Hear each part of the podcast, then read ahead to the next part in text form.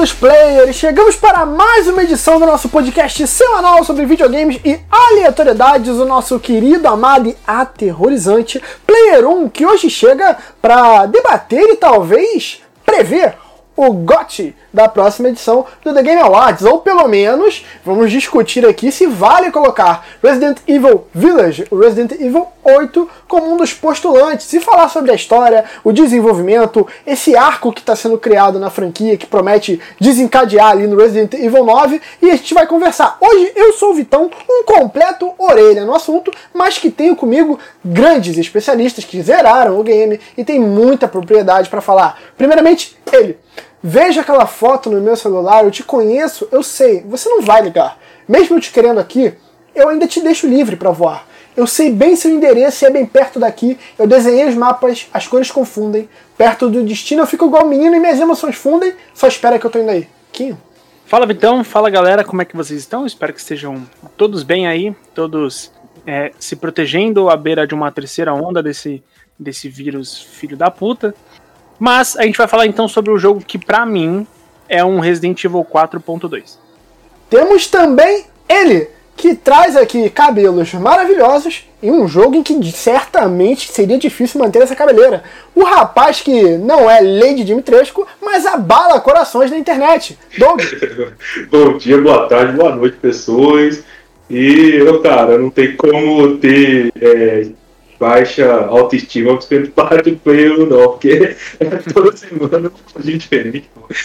Mas é isso, espero que vocês gostem. Pô, Doug, do... Doug, não dá pra ter baixa autoestima com essa lataria aí, cara. Aí que não dá pra ter baixa autoestima. é, muito bom. O bonito Douglas, Douglas77. Grande nome. Temos também ele, que com duas horas de game lançado, platinou Resident Evil 8, que tem 10 horas de duração. Guizera! Salve rapaziada, e eu quero aproveitar essa oportunidade para mandar um recado pro senhor Carlos Umbrella, que é o atual CEO da empresa, o senhor Carlos Umbrella. O principal problema da Umbrella é foco. Se eles pararem com essa porra de T-vírus, G-vírus, Las Plagas e Metamiceta e focarem naquele item de cura do Ethan, rapaz, a empresa vai ficar trilionária. Aquela porra liga osso, liga ligamento de volta, costura até roupa, bicho. Então, Carlos Umbrella, foca no item de cura. Guizeira mudando aqui piano, por favor. Ah, mudando a indústria, né? Guizeira sendo um grande groundbreaker da indústria. Eu sou acionista da firma. Perfeito, perfeito, percebe-se. Temos também ele, Léo! Uma piada para Resident Evil 8, rápido! Olha, boa noite. É, eu diria que no Resident Evil 8 eu vi muitas casas, vi castelo. A única coisa que eu não vi mesmo foi laje. Eu, eu sabia, eu sabia. O Léo tá ficando previsível, né? Boa, a gente tá vendo a decadência de uma lenda, né? Possivelmente. Não, não, não, não. Você tá contando a vantagem porque você não sabe. Eu sei porque eu escuto piadas do Léo, assim, é, num, num, volume muito inacreditável. Acima do saudável, né? Cara, Acima do saudável. Eu estou, eu estou aí, eu tô na hiperexposição, cara. Isso é louco, mano. eu tô na hiperexposição. Que absurdo, cara. Que absurdo. Temos também aqui ele, aquele que controla o bar do emo, aquele que bota o rato no lugar aquele que aparta a briga entre o monge e a feiticeira e aquele que perderia na mão para a Bárbara Bárbara. Paulo? Olá pessoal, meu nome é Paulo, ou Elimination também. Uh, bom, como vocês sabem, sou o mestre maligno desses filhos da puta aí. Oh, ai, nem sei se pode falar merda, pode? Ô, oh, louco, se não pudesse, agora já foi. pode. Tu já viu quem é o host, cara? Tu já viu quem é o host? Só uma perguntinha. Tudo bem, então já foi.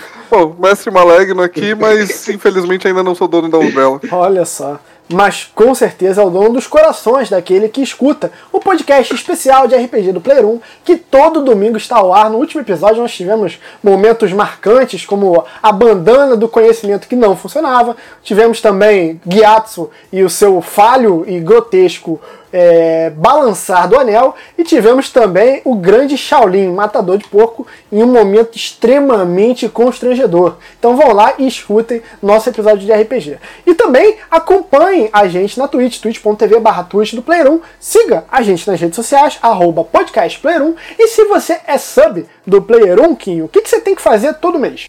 Cara, primeiro você tem que ver todo mês se você quer desfrutar de um catálogo gigantesco que a Amazon oferece. Então, veja bem, se você tá afim de assistir um The Boys, se você tá afim de assistir um Invencível, o que, que você faz? Você vai lá, contrata a Amazon, que você já vai ter um milhão de benefícios, e você aproveita e ainda fortalece o nosso rolê, dando o seu sub que a, Amazon Prime ela disponibiliza para você. Se você não é assinante da Amazon e também não tem interesse em assinar a Amazon, também não tem problema. Isso não é uma, um pré-requisito. Você pode ajudar a gente, uh, não necessariamente através do Amazon. Você pode simplesmente ir lá e fazer a inscrição pela própria Twitch e dar um sub pra gente, fazer seus donates. Você pode ir lá fortalecer se inscrevendo no canal ou simplesmente é, assistindo a nossa live, compartilhando o link para outras pessoas assistirem. Tem várias formas de você contribuir pra gente. Pessoal, ia comentar que além de ver filme e tudo mais, vocês podem fazer igual o meu irmão que comprou na minha conta com a Amazon Prime. Creme dental. Aí que saiu de graça o frete de creme dental pela Amazon. Não, aqui onde eu moro não entra correio, né? Então, tipo assim, a Amazon. Só que o Prime, tá ligado? O Prime não entra correio assim, você tem que ir buscar lá no centro, tá uma merda. Mas o Amazon Prime, por ser. É, como é que funciona a entrega deles? É tipo, eles têm galpões que eles têm, sei lá, a televisão mais vendida é essa, o creme dental mais vendido é esse, então vamos comprar dos vendedores e vamos armazenar em galpões e aí entrega por conta deles. Então, assim, se você mora num lugar tipo eu, São João de Meriti, ou então já vi a nossa amiga Elisa, Elisa Arteaga, falando que lá pro Nordeste o frete é muito caro, então a Amazon Prime por ser de graça, é um dos benefícios que você tem.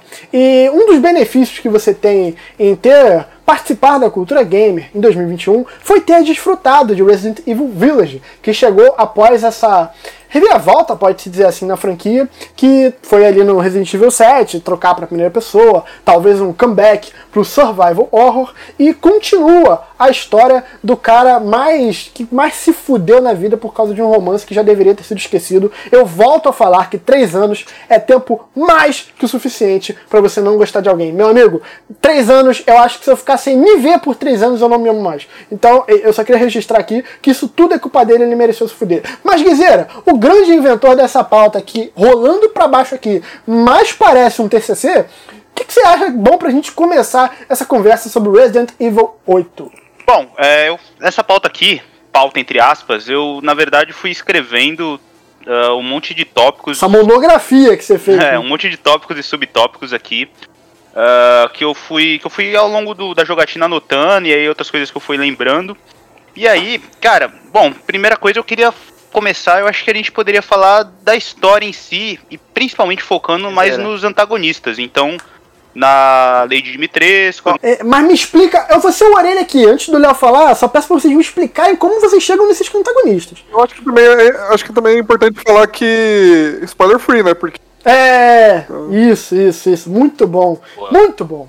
Fica o aviso, então, se você não quer tomar spoiler, você joga o jogo, volta aqui depois, ou então simplesmente você não ouve esse episódio, mas eu sei que você vai querer ouvir. Você, você que tá ouvindo aí, Kim, nomes? Fala o nome aleatório, Kim, por favor. Francisco. É, deve estar. Você, Francisco. Mais um, mais um, mais um. E você. Uh, Renato. Renato, Lucas, Renato, Lucas. Feminino, algum feminino? Gabriel. Giovana, Gabriela, vocês estão. Você Francisca. Tá eu sei. Francisca, você, Francisca, você vai abandonar a gente. Mais nome, mais nome, mais nome, Amanda, Roberto. Caraca, vai.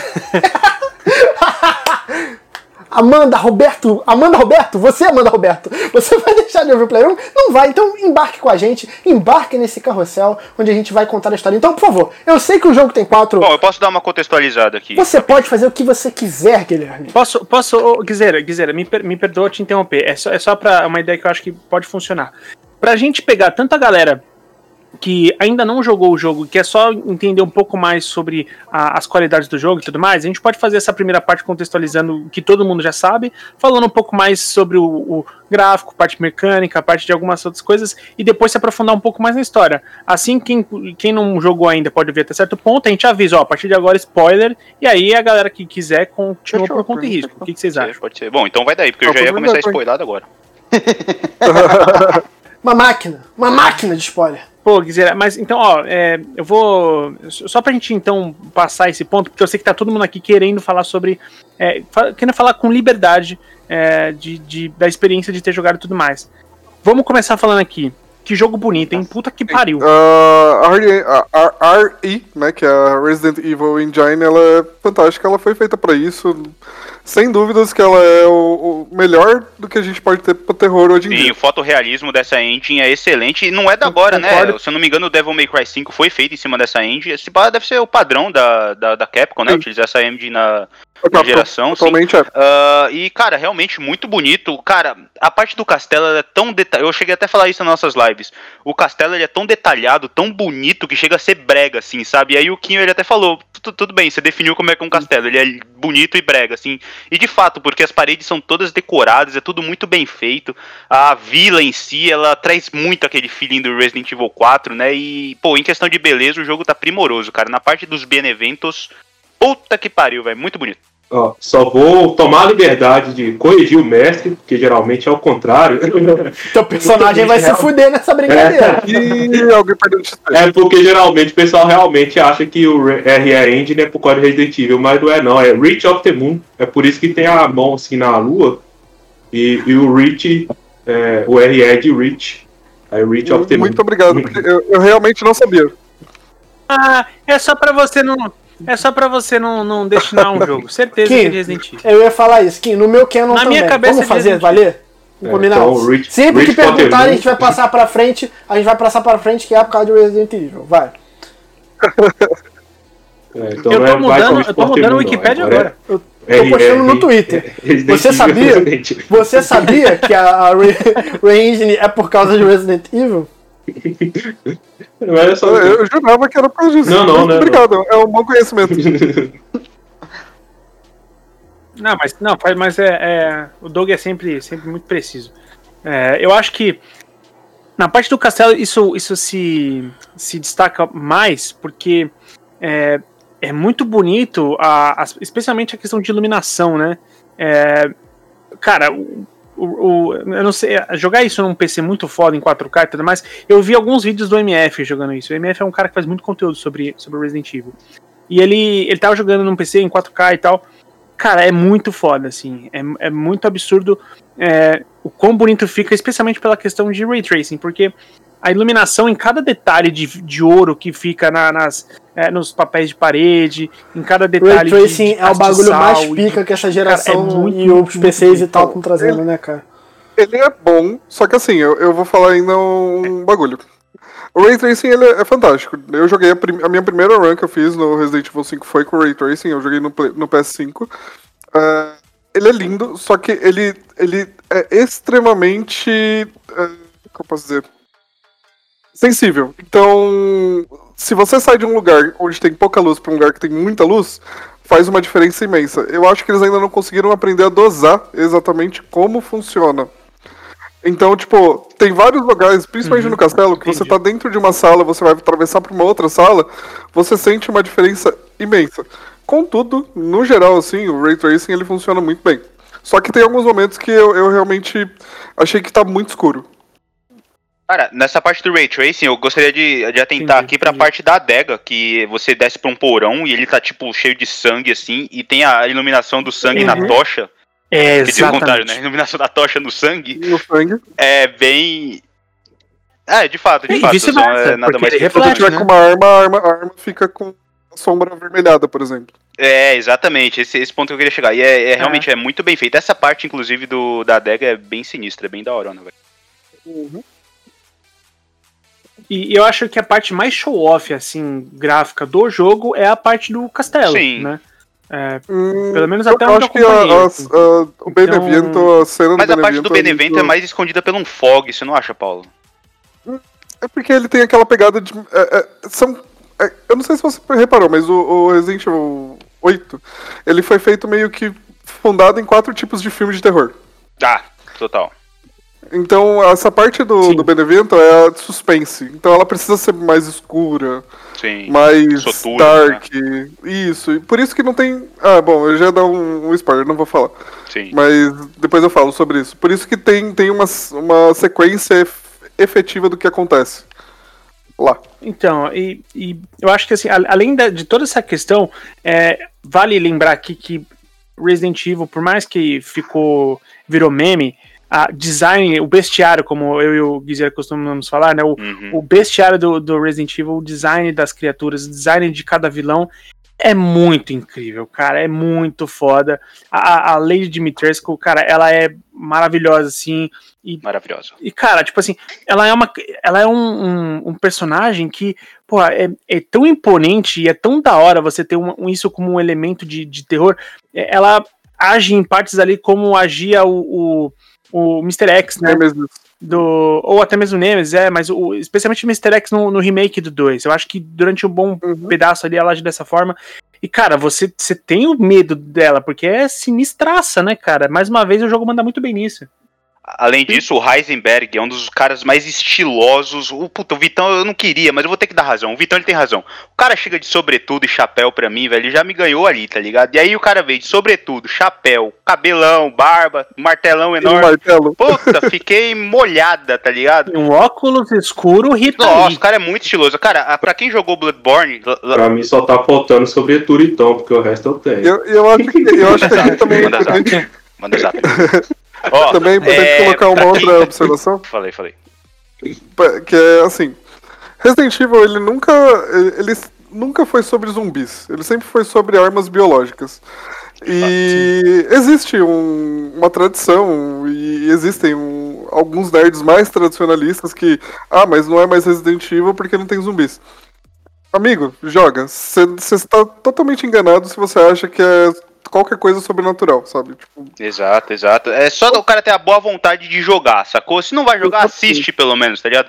Mas eu queria só falar no Heisenberg ainda, porque, tipo, pra quem jogou Bloodborne aí, cara, o cara ele é um personagem do Bloodborne, assim, velho. É muito, muito característico, É, assim. Pra, E. pra mim, ele é o Ardim do Final Fantasy XV, cara. é, foi, foi melhor aproveitado do que no Final Fantasy XV.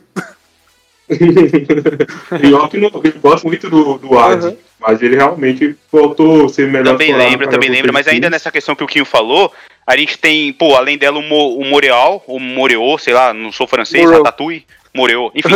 e aí é um peixão, um bichão sinistro, tá ligado? Todo deformado, e além disso a gente tem uma boneca, que mais pra frente a gente descobre o que acontece com ela, e, mano, é muito, é muito discrepante, assim, né? A gente tem uma mulher de vestido, bem vestida, alta pra caralho, ponto. A gente tem um cara estiloso pra caralho com um martelo na mão, ponto. A gente tem um bicho deformado, ponto. E a gente tem uma boneca, tá ligado?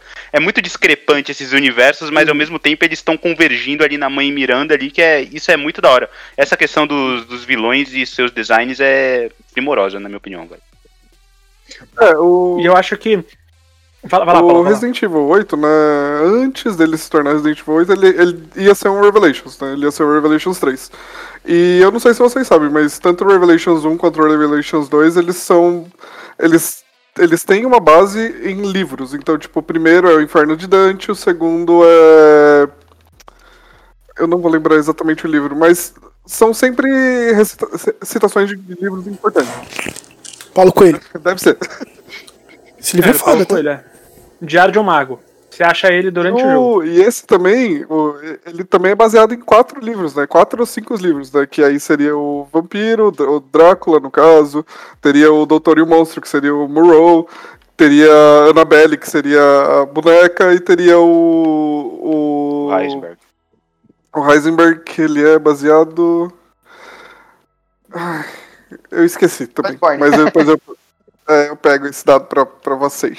Cara, mas talvez, talvez não, no prólogo do jogo a gente já vê isso, né? Desculpa, Léo, mas ali no filminho de apresentação, ali naquela história que a Mia tá contando pra Rose, também é foda, né, mano? Que tipo de mãe Sim. conta isso pra, pra filha recém-nascida, tá ligado? Mas a gente já vê como é que é a temática do jogo. Floresta das Sombras, vai ser bom. Vou contar aqui pra que bonito, pra- que bonito esse conto. Puta que É, me não. pariu. É apresentado, né?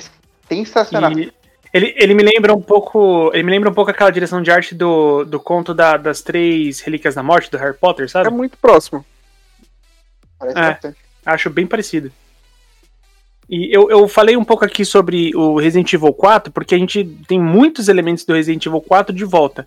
É, a começar pelo inventário. O inventário é Resident Evil 4 total. Maletinha, assim, né? É, é impressionante. O som, quando É. você pega um item chave, É. lembra muito o barulho do 4. Muito. A gente tem de volta a, a questão dos, da- do- dos corvos, né? Do Resident Evil 4 já tinha o lance de você matar o corvo e ele te dá item. Já tinha o lance de ter é, di- é, diamantes es- espalhados pelo, pelo, pelo, cen- pelo cenário pra você, tipo, é, achar e tudo mais, dar o tiro. Ele tá lá na- no teto, numa, numa curvinha, numa dobrinha do telhado sinistra. aí, pô, então tem muitos elementos. É o próprio vilarejo lembra muito o, o vilarejo do, do do Resident Evil 4. Então, esse, esse Resident Evil ele faz muitas homenagens, cara. Você tem de volta o monstro na água. né? É, lado- eu ia comentar agora que Quando É. chegou essa parte do lago, eu já tava imaginando, ó, daqui a pouco eles vão dar as lanças pra gente tacar Não, nesse quando ele nesse- entrou no barco, eu falei, puta que pariu, lá vou eu pra ilha. Ô, caralho, viu, mano? falar nisso, cara, é, assim, do que a gente tava falando de visual, eu acho que toda a parte de marketing e toda a parte que a gente sabia era do vilarejo e do castelo, né? A gente ainda tinha muita dúvida sobre o que seria o resto e tal. Mas eu queria elogiar a diferença de ambientes, assim, porque tanto iluminação quanto é, criativamente, a direção de arte, tudo é muito, muito, muito bem feito, cara. É impressionante, assim. Porque não é só questão de estar bem bonito, mas de estar diversificado pra caralho. Você sabe muito bem aonde você tá, você sabe em que parte do mapa você tá, você sabe muito bem qual ambiente que você tá vivendo ali naquele momento, porque, putz, cara, é muito, muito bem feito. Muito. É, eu fiquei impressionado, assim, quando começou a mudar os lugares e que eu ia. Tá, eu sei exatamente que eu tô. Não é um quarto genérico, porque parece às vezes quando você vai num lugar, o quarto do castelo parece o quarto da vila, que parece o quarto. Não. Todos têm uma personalidade muito única. É, assim, a dúvida minha aqui. Eu entendi, gostei muito da- do trabalho que vocês estão tendo pra contextualizar o game enquanto arte, assim. Mas em que momento tá a vida do Ethan pós-evento de Resident Evil 7? Em como a gente se desencadeia no que acaba acontecendo ali no Eu acho 8? que nisso a gente começa a entrar em spoiler, cara. A gente já não tá? Então vamos, Já vamos tá começar. spoiler free. Não, não. Não, Não, mas já não, tá não. spoiler free. Até Não, agora não foi mano. nada. Não, Não, beleza. Até agora a gente, a gente tá só falando só sobre a- as competências do game pra galera que ainda não, Não, largou, né? não jogou Entendi, entendi. o- não jogou o jogo, é, ou não viu, enfim. É, mas enfim, eu acho que a gente, acho que sobre os, detalhes que a gente pode liberar, assim, Zona segura isso, acaba aqui, né? é, a zona segura. É, eu acho que a zona segura acaba aqui. Falamos um pouco sobre os gráficos, falamos um pouco sobre as referências, o que, que o jogo se propõe. É, vale, uma coisa só que eu queria lembrar também, antes da gente entrar nessa parte, que vale muito a pena dizer. Cara, a dublagem tá muito boa. A dublagem Uhum. tá bem maneira. Mais um ótimo trabalho, na minha opinião, ficou muito pouco, legal. Sempre, né? É. Puta que pariu. Mas, Ah, mano, o Guizeiro é muito chato, Ah, mas de é dublagem. Mas porque- não, mas não, ó, o Ethan, isso eu vou até falar na parte de spoilers. O Ethan, ele não me passou em nenhum momento, eu, e eu vi a parte dublada em português, e cara, ele não me passou em nenhum momento um cara puto da vida e sentido, tá ligado? Eu acho que o cara não fez um bom trabalho, velho. Mas beleza. Sério é. que não? Eu, eu achei a dublagem do Ethan. Sim, Eu assisti o jogo frente com o inteiro. personagem. Eu assisti o jogo inteiro, eu posso avaliar a dublagem? Não, o Guizeiro, não, tem que saber do Guizeiro. Não, porque, segundo o A dublagem posso- se não, Não, jogar, gente, não, né? não começa com Tá, eu achei sim, a dublagem- continua correto. sim, vai. Eu achei a dublagem excelente, velho. Eu assisti o jogo como filme e tal. Eu achei poxa. Então, é que assim, vale, vale lembrar também que é o seguinte: a, a dublagem ela se faz dessa forma. As pessoas recebem a linha de áudio e o texto. É isso. Ela não tem imagem Não, do que, realmente. que tá rolando. Então, é, é muito comum que você narra, é, que, que você duble em cima dos termos e, e a frase que a galera tá que falando em inglês. Só que isso não significa que. Exato. E aí é, é difícil julgar a interpretação da pessoa, porque muitas vezes uma interpretação em inglês ela difere da interpretação em português. Uma vez o, o, o, o Briggs fala isso, né? O Graham Briggs ele fala que para interpretar, se ele fosse interpretar o Optimus Prime, tal qual o, o, narrador, o, o dublador do Optimus Prime lá, ele ia parecer um velho bebo aqui brasileiro, tá ligado? Let's roll out. Ele ia falar, ia falar tipo, mano, vamos rodar. Ia aparecer um Vamos matar essa 70 anos. Decepticon. Entendeu? Então, for- virou uma parada tipo assim, ao mesmo tempo ele sentia que o, o Optimus Prime ele tinha muito um tom muito paternal na voz, então ele tenta Humanos. tipo transformar o, o- Optimus Prime em uma, uma voz paternal, ele consegue. Então, é, é difícil quando você mas ele tinha esse, esse, essa impressão porque de filme é diferente, você tem alguns cortes e tudo mais. No game nem isso, porque você pode arriscar perder, vazar Não, mas de coisa fato, e isso é, mais. isso é mais subjetivo, pra- tá ligado? É- foi a minha impressão e ela não é a da definitiva. Nessa questão de aspecto técnico, só pra finalizar, eu queria só pontuar duas coisas. Primeiro, essa parte da dublagem, que eu, principalmente a, a dublagem do Heisenberg, eu não achei que combinou tanto com o personagem. E outra coisa, o som das armas, cara, tipo, em determinado momento você consegue algumas armas silenciadas, e o som delas é igual o som delas sem silenciador, tá ligado? Então nessa parte de áudio das armas eu achei que ficou caído. E outra questão técnica que me incomodou pra caralho foi a troca de arma. Parece que o Ethan, ele é o Goro, ele tem quatro mãos diferentes, que cada uma segurando uma arma, tá ligado? Ele tá com a Isso eu 12, concordo ele já o saca com a pistola e ele já pega. Ficou Porra, tá ligado? Faz uma animação da hora, tá ligado? Não, o Mas, enfim, Guizeira, sabe isso quem eu lembrava? chato. Eu não, sei, eu não sei se vocês lembram que tinha uns bonecos que vendiam antigamente que você poderia rodar ele E aí, do outro lado seria outro boneco, tá ligado? Você vira o torso dele teria- só, né? E era outro maluco. Exatamente, você só vira o torso. O, o- parece muito que ele era assim, tá ligado? O, o E- Ethan é e, assim, cara, você dá vira pra fazer bem feito, com velho. Você pega, você pega uma pistola, ela tá aqui no coldre na cintura. Você pega uma 12, ela tá nas suas costas. Você pode fazer a movimentação de tirar ela das costas e pegar, tá ligado? Tudo bem, não tira o mérito do jogo. Isso é nitpicking de nerdola arrombado, que sou eu, tá ligado? Mas vale aqui ressaltar, velho. Vai daí, Rogerinho. Mas, mas eu acho, eu acho um defeitinho sim. Eu acho que. Concordo. Até porque quando você tá imerso ali, que você tro- troca de arma muito rápido algumas vezes, você fala, caralho. Preguicinha, né, velho? Guiseira, Guiseira, seu, bracinho tra- Sabe qual é a melhor, melhor puxada de arma dos games dos últimos 10 anos, Guiseira? Qual que é a melhor puxada de arma dos últimos 10 anos? hoje? Cyberpunk 2077. Nossa. Não sei se é irônico ou não, eu vou só com o Não. jogo. É, isso aí, hein, da hora. Eu tô falando sério. Aquela puxada que tu vê a Carta de arma, intera- interação com a arma. eu acho Sim, de que- fato, a, a primeira pessoa Não do zoando, Cyberpunk é da hora mesmo. Mas beleza, beleza, a gente tá se Tô estendendo muito. Vamos lá. O que, que acontece no final do set e como esse arrombado, que já devia ter largado dessa mulher, porque três anos é o bastante pra você parar de gostar de alguém, como esse cara foi parar naquela vila por aquela mulher que já não devia ter ido atrás? Então, é o seguinte, no final do set, o Ethan e a Mia eles sobrevivem ao incidente com os Bakers, e é tratado assim, incidente dos Bakers. E aí, a BSA, sob o comando do Chris, vocês me corrijam se eu estiver errado, eu tô falando aqui de cabeça. A BSA, sob o comando do Chris, eles pegam e meio que fazem uma nova vida pro casal Winters. Então eles mudam ele, pra não, pra não dar brecha, muda ele não só de, de, de país, muda de meridiano, tá ligado? Leva os caras pra puta que Europa. pariu. São João de Novo Meriti. recomeço. Deram uma casa pra eles na Europa. Aliás, eu queria até perguntar pra vocês que país vocês acham que é. No 4 é muito claro que é na Espanha. O que vocês acham que é no 5, no, no 8 aí? Eu fiquei com essa pulga atrás da orelha aí, hein? Eles falam Europa Meridional, não, não explica especificamente. Isso seria o quê? É. Leste europeu, se pá? Eu, eu acredito que sim, talvez. Se a gente for pegar no, nas histórias, se a gente for pegar nas histórias mesmo, É. seria Drácula, né? Então Transilvânia, Sim. essas porra clichê, né? Romênia, ou. É, leste europeu, enfim. E aí eles estão, eles estão, foram realocados para essa, pra essa nova casa na Europa, nova vida. O Duque de Ethan ele ainda tá um pouco traumatizado com o que aconteceu com os Bakers lá. A Mia, ela já tá um pouco esquisita. É, a palavra que eu usei foi cansada. O Kinho, ele, tipo, adorou a Mia nesse jogo. Eu achei ela meio esquisita. Ela tá cansada, né? Acabou de ter filho, pau. Nossa. E eu- beleza.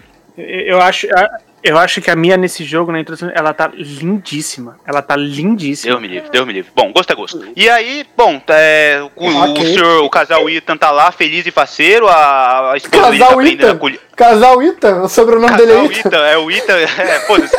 É o Winters, A Mia o Ethan Winters. e o Paulo Ethan. Winters. O casal Winters, o casal Inverno tá lá, a Mia Inters tá, o Winters tá aprendendo a fazer a culinária local, tal, o Ethan tá com o bebê no colo, ele põe ela pra dormir.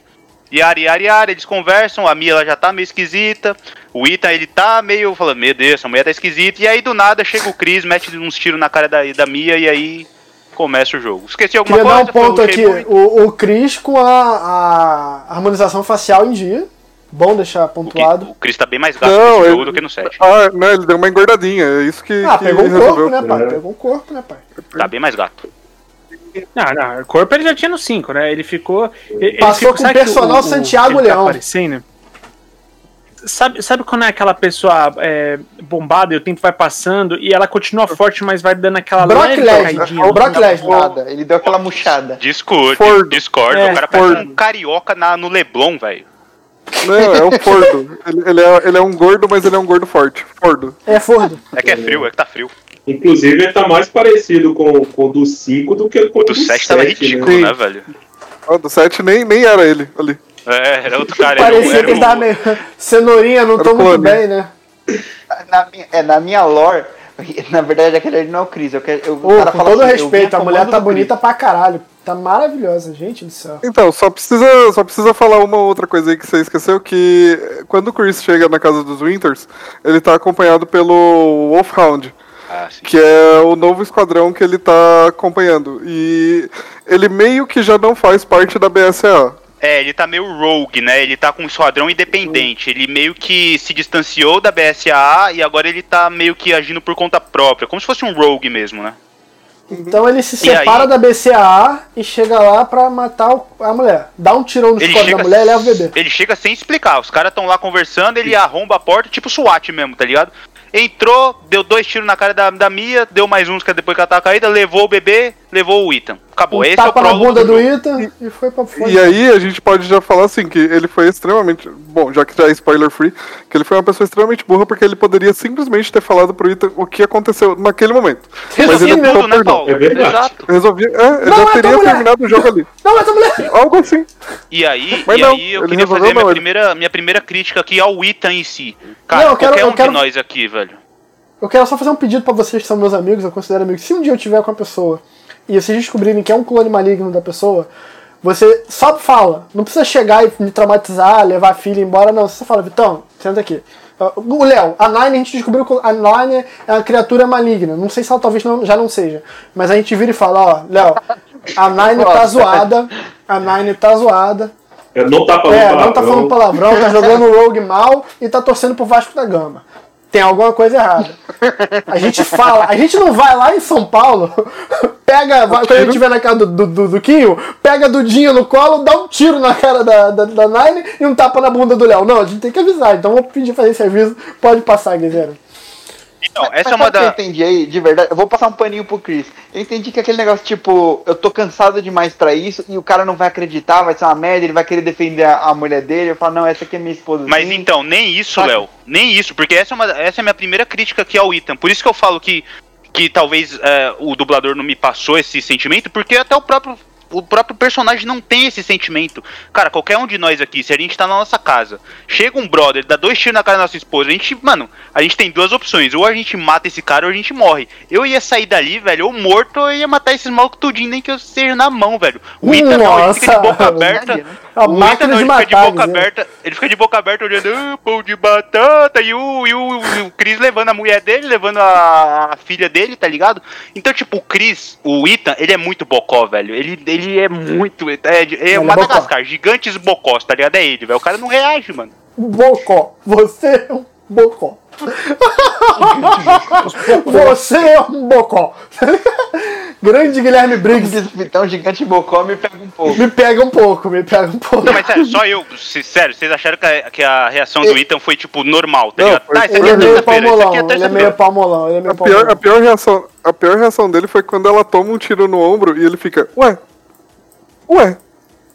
Aí ela toma uma metralhada, uma sprayzada na cara e ele, eita, vou me esconder. Se passa, a mulher vai. Se pá, amanhã eu vou ter que dormir sozinho, hein? O cara olhou assim, tá ligado? Isso aí é besteira, isso aí é um bandeira. Não, e o cara, já tá, o cara já tava pensando, puta que pariu, isso aí vai me render 16 horas na fila do UPA, mano. Não, tá frio pra Caralho, caralho, eu vou levar lá no posto aqui, de tá saúde, tá frio. Mano, o busão. Mano. Mano, o busão, o busão, mano, a gente vai pegar busão frio pra caralho, Não, 4 da manhã. mano, se ele mano. mora em São João de que Meriti, sem sacanagem. É, se entra um cara, o Léo, Léo, vamos de novo no Léo e na Nine. A Nine é uma entidade maligna e quer destruir tudo. E o Léo tá aqui em São João de Meriti. Se ela toma um botadão desse nos córneos, mano, até chegar em algum lugar, eu acho que vale mais a pena o Léo apostar e ela recuperar sozinho, tá ligado? Tipo, ah, deixa num canto aí. Só cuidado pra ela não mexer, segura o cachorro pra não lamber em cima e vai jogar videogame, tá ligado? Uma hora vai ficar boa. Ô Paulo, ô Paulo, isso que É. você falou do Chris poderia ter contado isso pro Ethan, isso é até falado no final do jogo. O Chris fala, poxa, eu poderia ter te contado antes, né? Tá ligado? Não me parece que é um lazy writing, tá ligado? O cara ter mandado essa, velho. A autorrealização é foda, né? Pô, pô, tá aí, podia ter falado, né, mano? Pô, foi mal aí. Eu acho, eu acho que eu não precisava ter matado a Mia, eu poderia ter te avisado que ela não era ela, né? Ele mandou um perdão pelo vacilo. Bem isso. Sabe É, quando tu fica aí, planejando vida. muito? Filha foi desmembrada por minha culpa. Ah, Sim. Mas beleza, e aí ah, o, o Chris chega, rouba todo mundo, aí tá. Aí a gente vai ser transportado pra não sei aonde. No meio do caminho, aí acontece o bagulho. Aí acontece alguma coisa que a gente vai falar mais pra frente. Então o Ethan ele acorda no meio da estrada, todo mundo que tava no, quarto, no, no carro com ele tá morto. Ele só tem tipo. Ele não tem nada, na verdade. Ele tem uns arquivos. Que, um telefone, né? Aí ele tem uns Tem foto. arquivos. É uma, é uma foto, né? Isso. Tem uns arquivos que estão falando assim: ah, a missão é pegar Ethan, Ethan Winters e Mia Winters e a Rose, que é a filha. Ou, ou algo desse tipo, tá ligado? E aí, é, mas aí a missão não sei o quê. Pronto. E aí o Ethan ele acorda de madrugada, assim, no meio do nada, e aí ele vai seguindo. E aí é que a gente começa a jogar. E a gente começa a perceber que a gente não tá sozinho nessa floresta. Tem algumas coisas. Aí ele vai andando, e aí acontece um negócio que eu achei bem da hora. Quando o Ethan ele vai passar por debaixo de uma cerca de arame farpado, ele já se corta ali. E aí mostra a mão dele e o machucado ali. Isso é o jogo mostrando pra gente aqui, ó. Olha aqui, amigão. Você pode se preparar que você vai sofrer aqui com esse, com esse maluco. Vai ter muito dano nesse meninão aqui, tá ligado? Isso é um bagulho Isso é muito legal. sutil que eu só fui perceber depois, velho. Vocês sacaram essa também ou eu tô maluco? E eu acho que eu sim, achei que é, é é uma prévia. Ao mesmo tempo que eu achei que é uma forma de, de contextualizar o seguinte: o Ethan, ao se cortar, ele não tem grandes preocupações. Porque ele. é- é Assim, ó, ele, esse cara ele vai se fuder, mas ele tem uma licença poética pra se recuperar, tá? Tipo, eu acho que rolou meio que um lance de, tipo, ó. Isso aqui vai ser comum, mas ele tem uma licença Foreshadowing, poética, né? ele se cura rápido. O, o Ethan já sabe que ele, ele é capaz de se regenerar. É, foi estabelecido no set, de fato. É o roteiro, é o roteiro explicando algo que é mecânica. É tipo o bagulho das mortes do Talion no Sombra de Mordor, tá ligado? É o roteiro que explica a mecânica, tá Muito ligado? bom. Uhum. Mas eu acho que. Acho que a gente vai entrar num. Só comentando, é um spoiler do final, mas acho que é importante ressaltar por causa do assunto que eu acho a desculpa e o retcon excelente. Sim. Assim, a parte. O Ethan já estava morto e, e aquilo ali ser um mofo, e por isso que ele se regenerava, eu acho uma desculpa muito boa. Muito boa. Porque Não, me eu não incomodava. desculpa não, Não, eu acho, acho que, só é o que já era pra ser. Não, mas eh, eu digo que é uma desculpa muito boa pra mecânica de você se regenerar e de Ah, você não ter sim. problema com isso, entendeu? Sim, sim, sim. Mas, Nesse cara, caso, é a única acho- explicação plausível. Porque se os caras me falar que o cara ele tem esse poder de regeneração porque foda-se, porque ele tá usando aquele Uhum. frasco verde, velho. Sei lá, aí, aí a, né? a sede Isso da Capcom impede ia de pegar rolar fogo, aquele velho. Bagulho que a. Kate fala que é a Não, dissonância ludonarrativa, né? Isso daí impede ela de acontecer. É que, é que assim, Ressonância ó- ó- óptico É. cognitiva. eles explicam, eles explicam isso sobre o Ethan, só não falam sobre a Mia, né? Porque ela não só teve contato com o vírus, como o vírus se adaptou ao corpo dela. Exatamente, Paulo. Porque tem um documento que a gente Então, acha e- que e- fala, ó. A gente acha um documento escrito, em, em todas as palavras. A Mia, o Inter, está quase ah, livre do mofo. Ponto. Se tem, a gente tem estabelecido isso, a gente pode imaginar, a gente pode supor que eles fazem esses testes também no Ethan. Então como é que eles não pegaram que o Ethan é, na verdade, uma cópia do Ethan lá do 7, sacou? Como é que eles Sim. não sacaram que era um Ethan, era um Bushin no jutsu de fungo do, do Ethan, tá ligado? E como é que eles não sacaram... jutsu de fungo, boa. E como é que eles não sacaram que a Mia era a mãe Miranda, sacou? Porque, mano, é- não é possível que ela, ela só naquela noite ali que ela virou a, a Mia, a fake Mia ali, tá ligado? Ela devia estar nesse processo há o- muito tempo, velho. O Chris fala, não, o Chris fala que fazia tempo já. Pois é. Então como é que a BSA não pegou isso, tá ligado? Ou o estagiário Ah. ou não tá trabalhando, ou o roteirista tá, tá foda, né, velho? O ele estava com preguiça. É, lazy writing Mas aí vai. Então, e, e Desculpa. o lance do, do mofo, o lance do mofo, cara, é, é muito simples, assim, porque no sentido de assim, é impossível que você tem um dado momento do jogo que a gente já vai falar que o, a, a- a mão do, do, do Inter, do, do Ethan, ela é cortada fora de uma forma muito De novo. incrível. É cirúrgico a parada. E aí, é, na hora que isso acontece, ele, ele pega a mão, carrega com ele, né? Não sei o que, daqui a pouco ele vai lá, apoia para jo- joga o, o- o- aquele alquinho dele lá. É, a- aí ele, vai lá e encaixa a, mão, a mãozinha, pá, beleza. Daqui a pouco ele vai lá, se ele já tá mexendo a mão, a mão dele voltou. Irmão, no jogo anterior foi motosserrada a mão dele e grampearam de volta. Sério, que agora você Me vai se explica o bagulho incomodar. do mofo, que até hoje eu não entendo. Então, isso já tá explicado, isso já tá. Isso já tá. Já tá Explica No jogo anterior, não só o braço dele, a perna dele também. Tem perna, um é determinado verdade. momento que você pode perder a perna também. Me explica o. Tem, eu perdi em live. É, o Vitor perdeu em live. Pô, eu não sabia É, disso, não, fiquei fudido. É sério. Fiquei Isso aí, é fudido. só- isso aí é a terça-feira na vida Caralho, eu do não sabia. velho. Me explica o Eu mofo, que até hoje eu não parada, Isso aí é entendi. de boa. Até aí tudo bem, né? ele, ele é uma variação. Até aí tudo bem. O, o mofo ele é uma variação do vírus. Ele é uma variação física. Sucinto, gostei. Sim. Só que é A- outro a organismo, como, como o próprio nome diz, é um É. vírus e o outro é um fungo, tá ligado? São organismos distintos, mas que se comportam de forma semelhante, assim. E, inclusive, o Kadou, que é o fungo, é o fungo, né, do, do, do, oito, do Village aqui, que é, É é, é um mega miceto, né, que é o, que é o original, digamos assim. Fossem as plagas. É um, Isso. um um portador do vírus. Enquanto a Las Plagas é um parasita, um verme, o fungo é um Como se fosse o fungo. Cadou.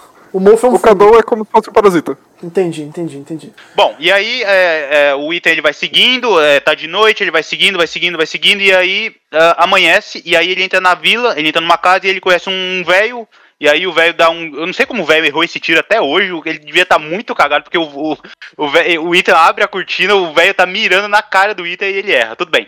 E aí aco- a- acontece o primeiro ataque dos licanos, que é aí quando a gente é, é introduzido a eles.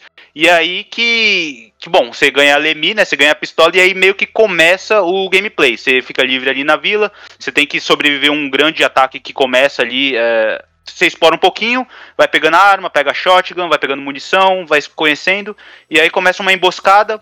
E aí o item ele é capturado e a gente é apresentado aos vilões, que foi o primeiro tópico que eu, que eu falei lá no, no começo. Boa.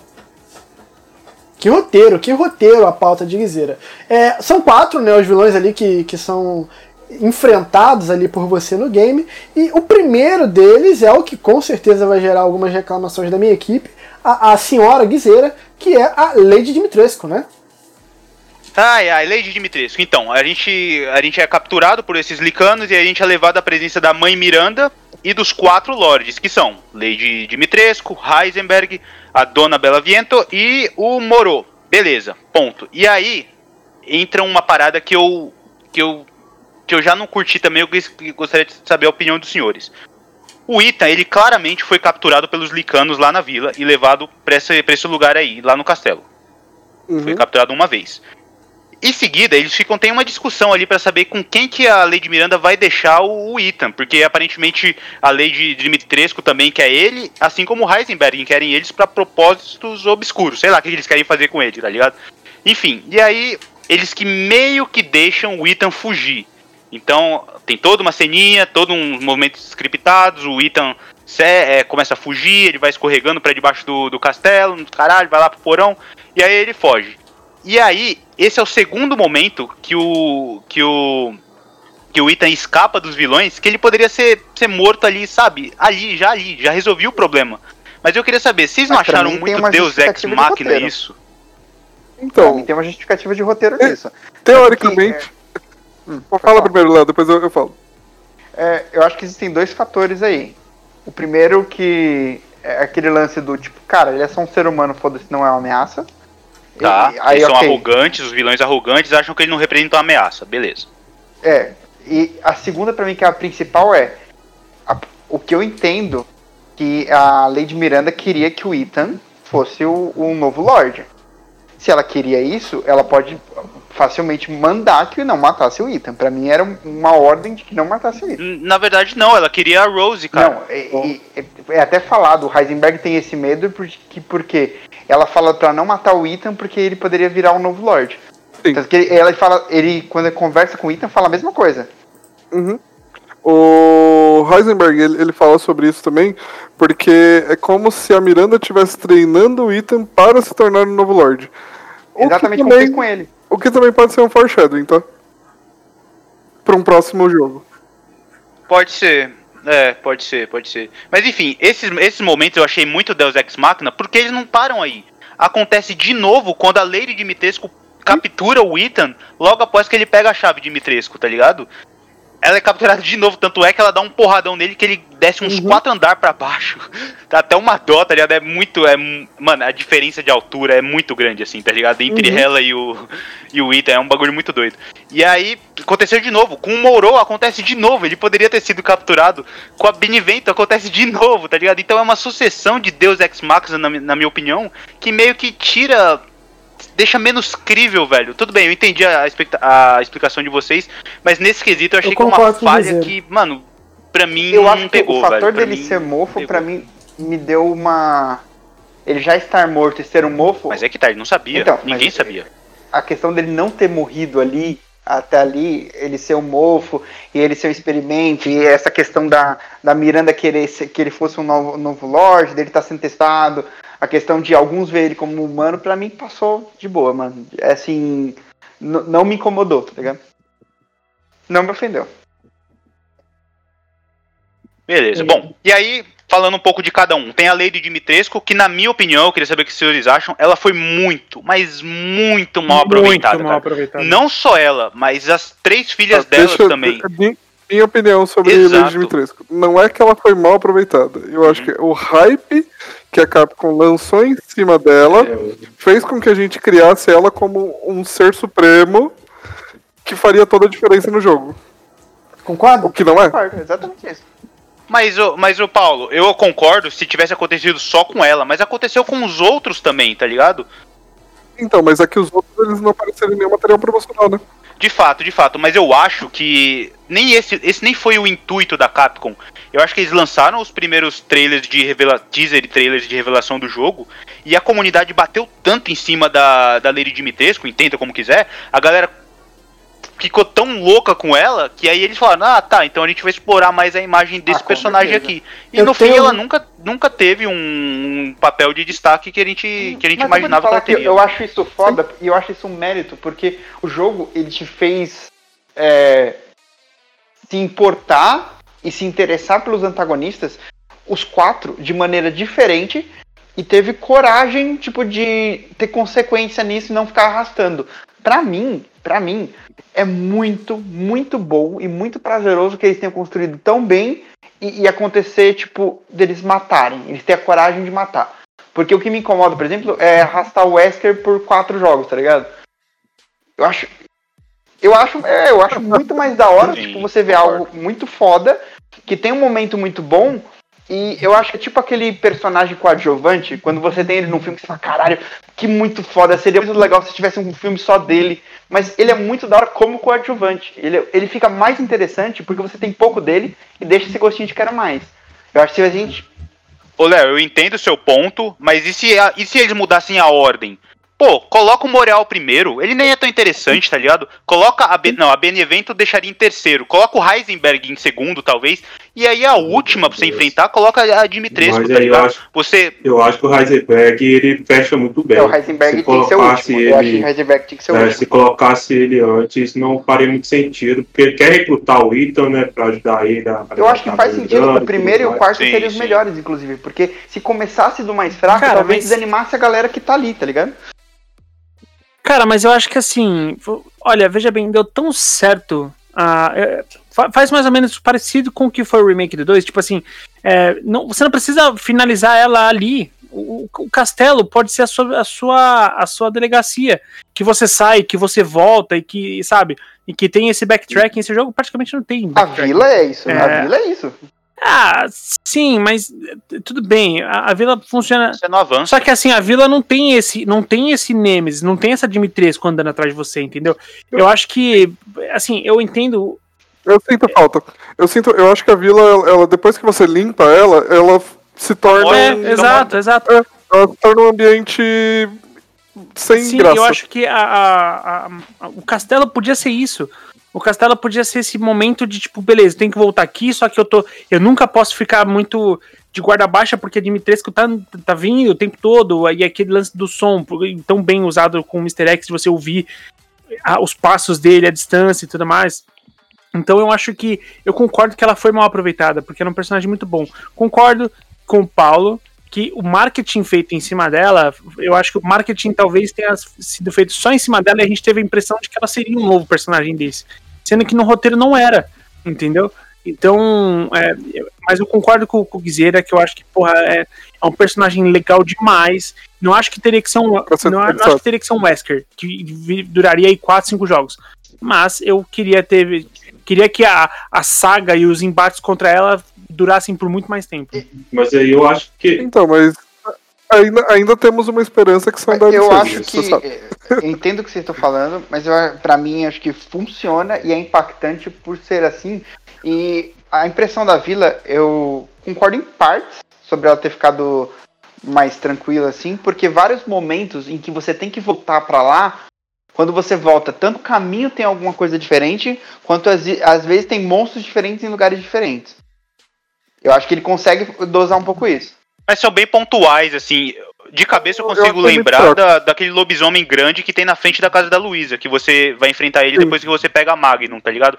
Tem uma ou outra coisa pontual, assim, quando você vai lá pegar a placa no, no cemitério lá da- das Beneventos, tem o primeiro maluco do machado que você encontra, tá ligado? De maneira geral, pontualmente, tem uma coisa ou outra ali, mas num todo, a vila ela fica morta, cara. Fica um hub ali que você. O seu único objetivo é deixar o mapa todo azulzinho, tá ligado? E pegando todos os itens. Não tem mais aquela imprevisibilidade que tinha, por exemplo, na delegacia. Pô, na delegacia, em determinado momento, depois que você pega o lança-granadas lá com a Claire na- no cenário dela, pô. Spawna dois leakers ali que não estavam ali, tá ligado? E, mano, se você não tá ligado neles, você toma um susto Então, eu acho caralho, que isso velho. acontece. E leaker é Tanto foda de enfrentar quando você tem do. a- Quando você tem a volta das quatro casas, isso acontece.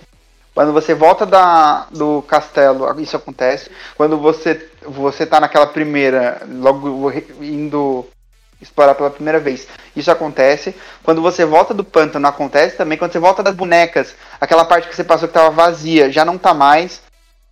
Então, eu acho que isso acontece. sim. Isso. É, aparece uns hollows. E fora que, igual, vocês estão comparando muito com a delegacia.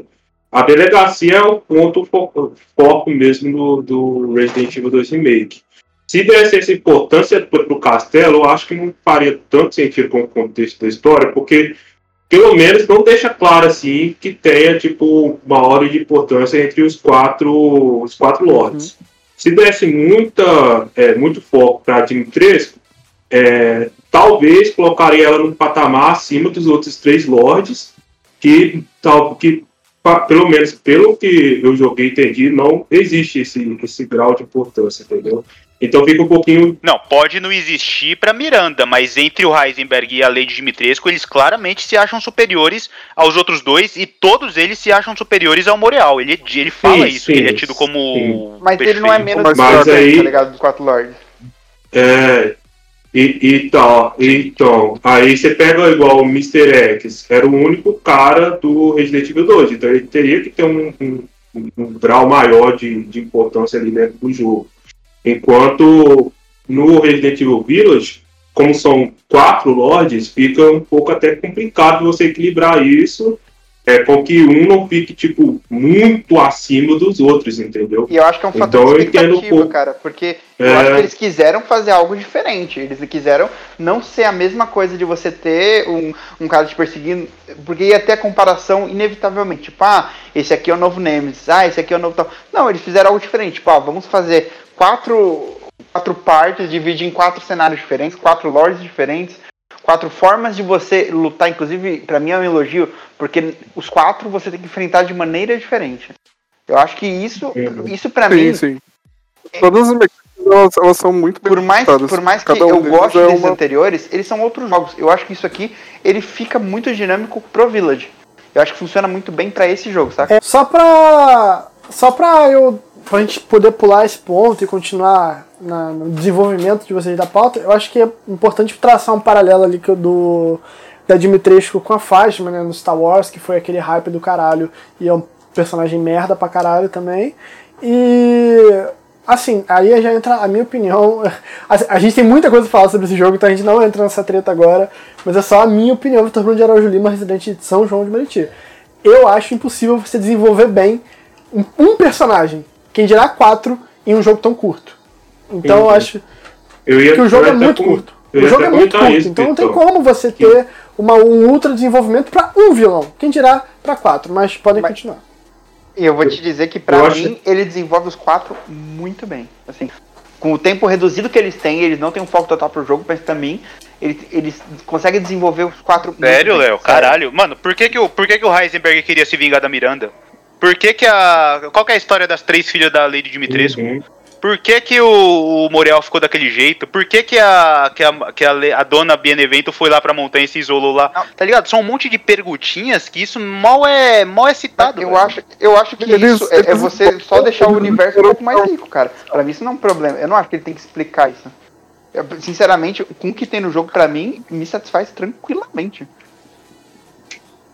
Então, eu, eu, eu me satisfaço com o que tem no jogo, contudo, eu adoraria saber mais sobre os É, personagens. não, eu, Mas você adorar eu saber, eu muito também. uma- Mas você adorar saber os personagens, pra mim, é, é um mérito que ele te deixou interessado e instigado com mais. Então você, você pode ter uma HQ de, contando mais sobre a lei de Dimitrescu, você pode ter um livro, você pode fazer até um filme de Resident Evil DLC, focado. não, é, DLC. pode fazer DLC, pode fazer DLC qualquer dos coisa, quatro. cara.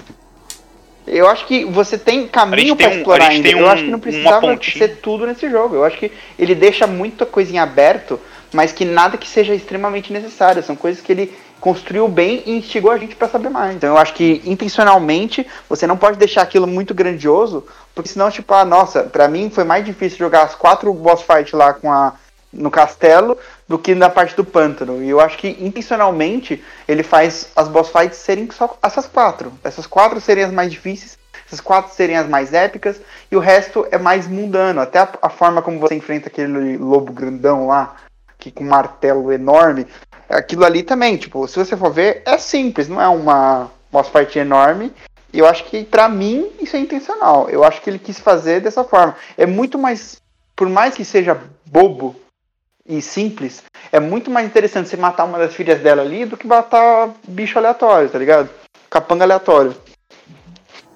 Uhum. É, com relação ao a pauta no game, assim, uma coisa que eu conversei com o Paulo quando o game saiu é que ele volta numa questão muito interessante sobre a criação da Umbrella. Então aqui na pauta com o Guizeiro nós temos a, a, a, surgi, a surgimento da firma, o estágio, eu adorei o termo estágio empregado dessa forma, me pegou um pouco do Spencer com a Miranda, as diferenças de objetivos e ali a gente tem também o porquê da logo da Umbrella Corporation, né? Para eu chamar de Pablo. Meu, meu querido Pablo, ainda estou no programa de tradução.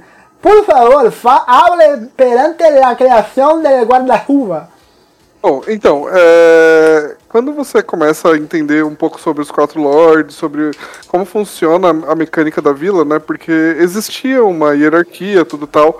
Tinha a questão da mãe Miranda, e ela era uma pessoa sábia que cuidava da vila, tudo tal. Ninguém entendia muito bem a questão do, do fato dela viver por tanto tempo. E isso é abordado depois, mais pra frente, em alguns arquivos. E ela fala que dentre os anos que ela viveu, né, um- um- do- dois acontecimentos importantes foram um ela encontrar o Spencer, né, que é um dos fundadores da Umbrella, que foi uma das pessoas com quem ela trabalhou junto. Desculpa te interromper, Léo, é o do Sanguessunga? É o do sanguessunga. É o que estava envolvido, Muito não exatamente o que Paulo. pegou o sanguessunga, mas um dos que fundou junto. Então, sim, tem a ver com o sanguessunga. Tem a ver. E ela fala, e, e o Spencer ele tem uma carta que ele mandou pra ela falando, né? Tipo, agradeço, é, eu consegui encontrar o progenitor, que seria no caso o vírus que ele tava trabalhando, e ele tinha os motivos dele, né? E a Miranda ela sempre teve o motivo dela que foi é, reviver a filha dela, né? Eva, Eve, Eva. Isso é muito foda, porque é aí que a gente tem a ligação do 8, do Village com o 7 e do Village com a criação da Umbrella, velho. E, Mano, eu não sei vocês, quando eu cheguei nessa parte, falei, caralho, então é por isso que é um guarda-chuva esse bagulho, por isso então que a, a Eve, que é a, a cadeirante lá, a menininha, né, a menininha e a cadeirante do 7, é por isso que ela tem esse nome, e essa, aí é, e é aí que a gente descobre a motivação da mãe Miranda, que até então tava meio que, pô, ela é a, ela é a chefe do, vira, do vilarejo aqui, ela manda em todo mundo, todos os quatro lords se submetem a ela, mas por quê, né? E é aí que a gente descobre por quê.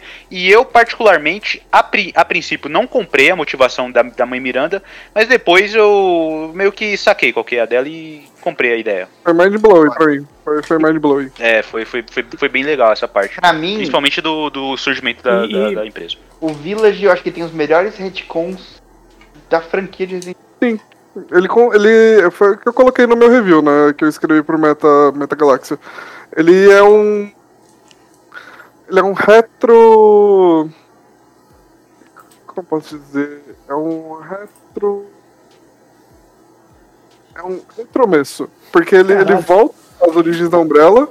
E ele é um bom começo pra um novo, uma nova saga. Total, eu acho que ele mantém vivo o interesse e, e consegue. Eu acho que a gente deixa o caminho aberto pra muita coisa, pra muito jogo, pra muito conteúdo. Eu, eu acho que o, o. Ele manda bem, especialmente em algumas. a- a- alguns trechos, porque assim. Foi. alguém falou em algum dado momento que a, cada, cada parte que você vai jogar, cada, cada trecho, cada lord e tudo mais, ele se aplica a um modelo de jogo diferente, né? É, a, a, um estilo de terror diferente. Acho que foi o Paulo que falou isso. É, e eu acho que o, o, terror do castelo é aquele terror é, assim, que mescla bastante o remake né, do 2, com você tendo personagens te perseguindo, é, junto com o Resident Evil 7, aquele lance de descoberta do lugar, tudo que você tá vendo é uma coisa meio bizarra, é, é você andando num, num, num, porão inundado por sangue, sabe? Tipo, isso é um bagulho muito sinistro e tal. Então é muito maneiro, né? É, a, o, boa parte do gore está ali.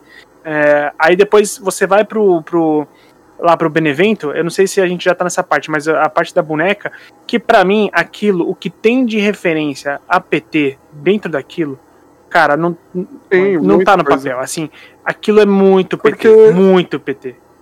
É, é a parte mais rola da questão de né, da, da Benevento. É a parte que o Doug gostou Sim, mais, é com certeza. O que rola é que a Benevento, o Cadou, na, no corpo dela, agiu de forma diferente. Além de dar a mutação para ela, conseguiu fazer com que ela meio que se fundisse com as plantas que eram já criadas ali na, na vila, né, na parte deles, né, na, na casa deles ali. E ela consegue gerar alucinações. Então, tipo, tudo que aconteceu lá não passa de uma grande alucinação. Uhum. Mas mesmo assim ainda faz parte do, do, do poder que o vírus concedeu para ela. E essa então... que é a sacada boa, porque ela não aparece. Quem aparece é a bonequinha, que é Angel, né? O nome da bonequinha. E aí você acha que aquela bonequinha é o vilão. Uhum. Mas, mano, uhum. qual foi a minha surpresa quando eu terminei esfaquear aquela boneca e ver que é, era, era a Dona Benevento, tá ligado? E isso foi uma sacada muito foda, porque até então a rapaziada que tava chilicando, ai, não é Resident Evil, ai, não tem zumbi, ai, é sobrenatural. Os caras, meu, tomaram uma rasteira no, no meio, velho, porque tá aí, ó, é alucinação, tá ligado? Tem explicação, tem pretexto, Rogerinho, tá explicado. e aí, os caras, os cara é um bagulho que, mano, essa eu tenho que dar o braço a torcer pra Capcom, velho. Os caras foram primorosos nessa, eu curti pra caralho. E aí eu queria saber de vocês, uhum. isso isso também explica muito de como a Eve era. Vocês não acham essa questão da, da lá no set eu tô falando, né? Essa questão das alucinações e tal. É, a gente sabe que ela foi a Eve, ela é tipo uma uma, um experimento utilizando o Cadou, né? Depois a gente descobre isso no final do jogo. Mas é aí que a gente liga. Toda aquela parte sobrenatural do set tá baseada aqui no Village. Sim, mas no, no próprio set tem alguns determinados momentos onde, onde a. Eu não sei se é algum reporte da Mia. Eu não sei também se é uma parte de DLC, tá? Mas que aborda isso, fala que todos os acontecimentos lá eles podem ter sido gerados por alucinações. Não vocês, mas Tipo, com exceção das mutações, óbvio, com essas né? informações do, do 8 e a forma como ele coloca o retcon e tal, eu, eu gostei mais do 7. Eu achei que ele melhorou o 7 Melhorou, algumas, concordo plenamente. Véio. Melhorou a parte da Eve, melhorou acho que a, a, parte do mofo. Você, ele ficou muito, muito mais interessante. Assim. Eu só, só continuo não gostando do Ethan. Eu acho um personagem zero carismático. Sim, sim. Mas, mas resto... cara, eu queria só, só ainda fazendo esse comparativo inevitável do Village e do 7. O, o 7, ele me ajudou a comprar essa parte da regeneração foda, milagrosa aí do Ethan. Porque se a gente for parar pra pensar, uhum. no 7, o Jack Baker, ele literalmente explode no meio. Ele pega fogo e volta do mesmo jeito, tá ligado? Com a mesma roupa, do mesmo esquema. Então, tendo essa base é, do. Ele dá um tiro na própria cara. Exatamente. tendo essa base do 7, eu comprei muito mais facilmente o Ethan pegar a mão dele e rosquear duas vezes e encaixar de novo, tá ligado? Isso pra mim foi uma base que, que me fez aceitar. Véio. A mão eu comprei, mas a roupa não. a, a roupa, não, não, a roupa faz sentido, não, porque superei. o Jack aconteceu isso com ele, entendeu? E é a mesma coisa, uhum. o mesmo fungo. Pô, eu queria, eu queria uma palhinha desse, eu queria uma palhinha desse fungo, só pra deixar em dia aqui. Se fosse pra regenerar roupa, Tá, mas não que eu. Se, pô, se eu conhecesse alguém que bebe muito a ponto de fuder roupa toda hora, nossa senhora, cara. Essa pessoa ia precisar muito, muito, muito. Mas, cara, a gente tem que falar da parte da Benevento, que é a parte melhor do jogo, acho que consenso aqui para todo mundo. E, mano, é. Foda pra caralho, né? Fantástica a ambientação daquele, daquela casa. É, a, a parte, a parte da Benevento, agora falando so- com spoiler, é a, única, é a única parte do jogo que não tem combate, né? Você, não, você vai estar li- livre das suas armas, você não tem armas naquele momento. E isso porque a Benevento é, faz com que você imagine que não tem armas, né? E aquela parte é simplesmente aterrorizante, aquele bebê gigante feto gritando, chorando, e você tendo que se esconder dele. Nossa, é pra mim aquilo foi... Putari. Mano, Ah. a direção de O arte Vitão metendo pilha no Léo na live disso Mano, foi muito assim, forte. a primeira vez que eu vi isso, eu vi, olha só, vou, vou fazer a melhor do tempo. Se eu não me engano, eu vi o Bunhós postando. Ah, quando caiu o embargo, né? Ele, ah, galera, não posso, não vou dar spoiler e tal, mas tem uma parte do Resident Evil que é a parte. Eu falei, caralho, ok. Aí os caras que jogaram antes, tudo bum, bum, bum, bum, bum, macetando no, no reply. Eu falei, caralho, mano, eu não vou jogar essa porra mesmo, eu quero esse spoiler. Aí, pô, fui atrás da galera e tal, perguntando se alguém já tinha jogado, quem tinha pego e tal, não sei o que, mas obviamente não podiam falar e tudo mais. Aí daqui a pouco caiu de vez o embargo assim, aí o Sidão, o Sidão do game, é, ele botou, ele fez um vídeo jogando, ele, eu vi a thumbnail dele lá, a pior, a parte mais aterrorizante de Resident Evil 8. Eu falei, só pode ser a própria parte. Aí eu, beleza, dei play. Mano, no primeiro, eu fechei. Eu fechei, aí eu fui, eu não, se eu não me engano, eu fui ver algum desenho, eu fui ver algum desenho, não foi tipo os milinguido, tá ligado?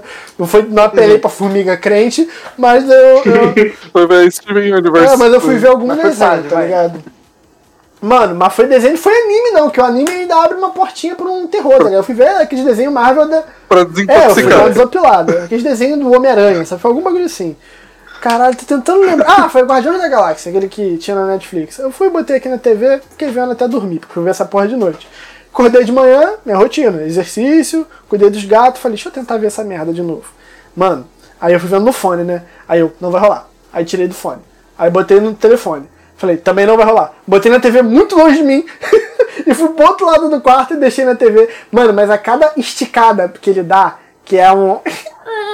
que dá. Puta que pariu. Eu lembrei, eu vou pedir autorização pro Andrei, do pessoal do Mundo Freak, nos audiodramas deles. Eles têm um que é sobre um guarda florestal, que o cara vai vendo várias. Várias, várias atividades esquisitas na floresta, esse é muito cara de guiseira. Acho que o guiseira ia adorar a experiência dessa, dessa, dessa audiodrama.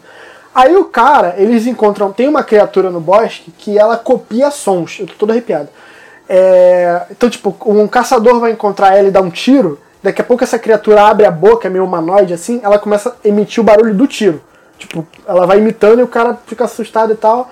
Aí ele começa a imitar gato, e gato é um bicho assustador. Mano, tem uma hora no audiodrama do Mundo Freak lá, que eu vou pedir pro Andrei pra deixar eu colocar aqui, que eles estão procurando um bebê na floresta. E essa criatura, eles, eles falam, caralho, chama o bebê. Só que quando eles vão chegando perto, eu tô com aquele olho lacrimejando de medo. quando eles vão chegando perto, eles vão rep- reparando, tipo, vão correndo. Corre o bebê, corre o bebê. Quando eles vão chegando e o som no audiodrama, muito bem editado por sinal, vai ficando mais alto, eles reparam que é um loop, tá ligado? Então, tipo, o choro. Aí dá uma cortada, aí começa de novo. Aí o corre pro bebê começa a ser corre do bebê. E quando eu ouvi essa porra do Resident Evil, mano, na hora me veio essa lembrança. A do, do Mundo Freak é mais assustador, porque podcast, você tá mais imerso tal, não tem o visual. Eu achei o visual fraco do bebê, na minha opinião. Mas o som. Hum, caralho, eu assim, quando o Léo jogou em live, eu tô gastando o Léo pra caralho. Quem viu lá no chat já tava um pouco ébrio, tava zoando o Léo, não sei o que e tal. Mas eu tava sem fone, tá ligado? Descemos pra lá e seguimos em frente. Cerca de uma hora mais tarde, checamos os rádios novamente, mas ainda não haviam encontrado a garotinha. Na maioria dos casos, não continuamos as buscas após anoitecer, mas como ainda não tínhamos nenhuma pista, alguns de nós decidiram persistir, incluindo eu e o meu parceiro. Nos mantivemos unidos, chamando por ela durante intervalos curtos de tempo. Naquele momento, realmente torcia para que a encontrássemos. A ideia da menina sozinha na floresta durante a noite era aterrorizante. Se a mata já é assustadora para uma criança durante o dia, ao escurecer ela seria muitas vezes pior. Mas não encontramos nenhum sinal dela. E por volta da meia-noite decidimos retornar para o ponto de encontro. Já estávamos na metade do caminho quando meu colega apontou a lanterna para uma área bem densa da floresta, onde tinham várias árvores mortas. Perguntei se ele tinha ouvido alguma coisa, alguma resposta, mas ele apenas me disse para ficar quieto e escutar. Foi o que eu fiz. E ao longe pude escutar o que parecia uma criança chorando. Chamamos o nome da menininha. Esperamos por alguma resposta, mas tudo o que ouvimos foi esse choro baixo. Seguimos na direção das árvores mortas e as contornamos, chamando pela garota. À medida que nós nos aproximamos do choro, comecei a sentir um frio na barriga e falei para o meu amigo que havia alguma coisa errada. Ele me disse que também estava se sentindo assim, mas não conseguimos descobrir o que nos incomodava. Paramos onde estávamos. Chamamos a garotinha mais uma vez e finalmente percebemos. Aquilo que ouvíamos estava se repetindo. Um choro baixinho e engasgado, que ia crescendo e se tornava um lamento e terminava em um soluço, até começar tudo novamente. Sem dizer uma só palavra, nós saímos correndo dali.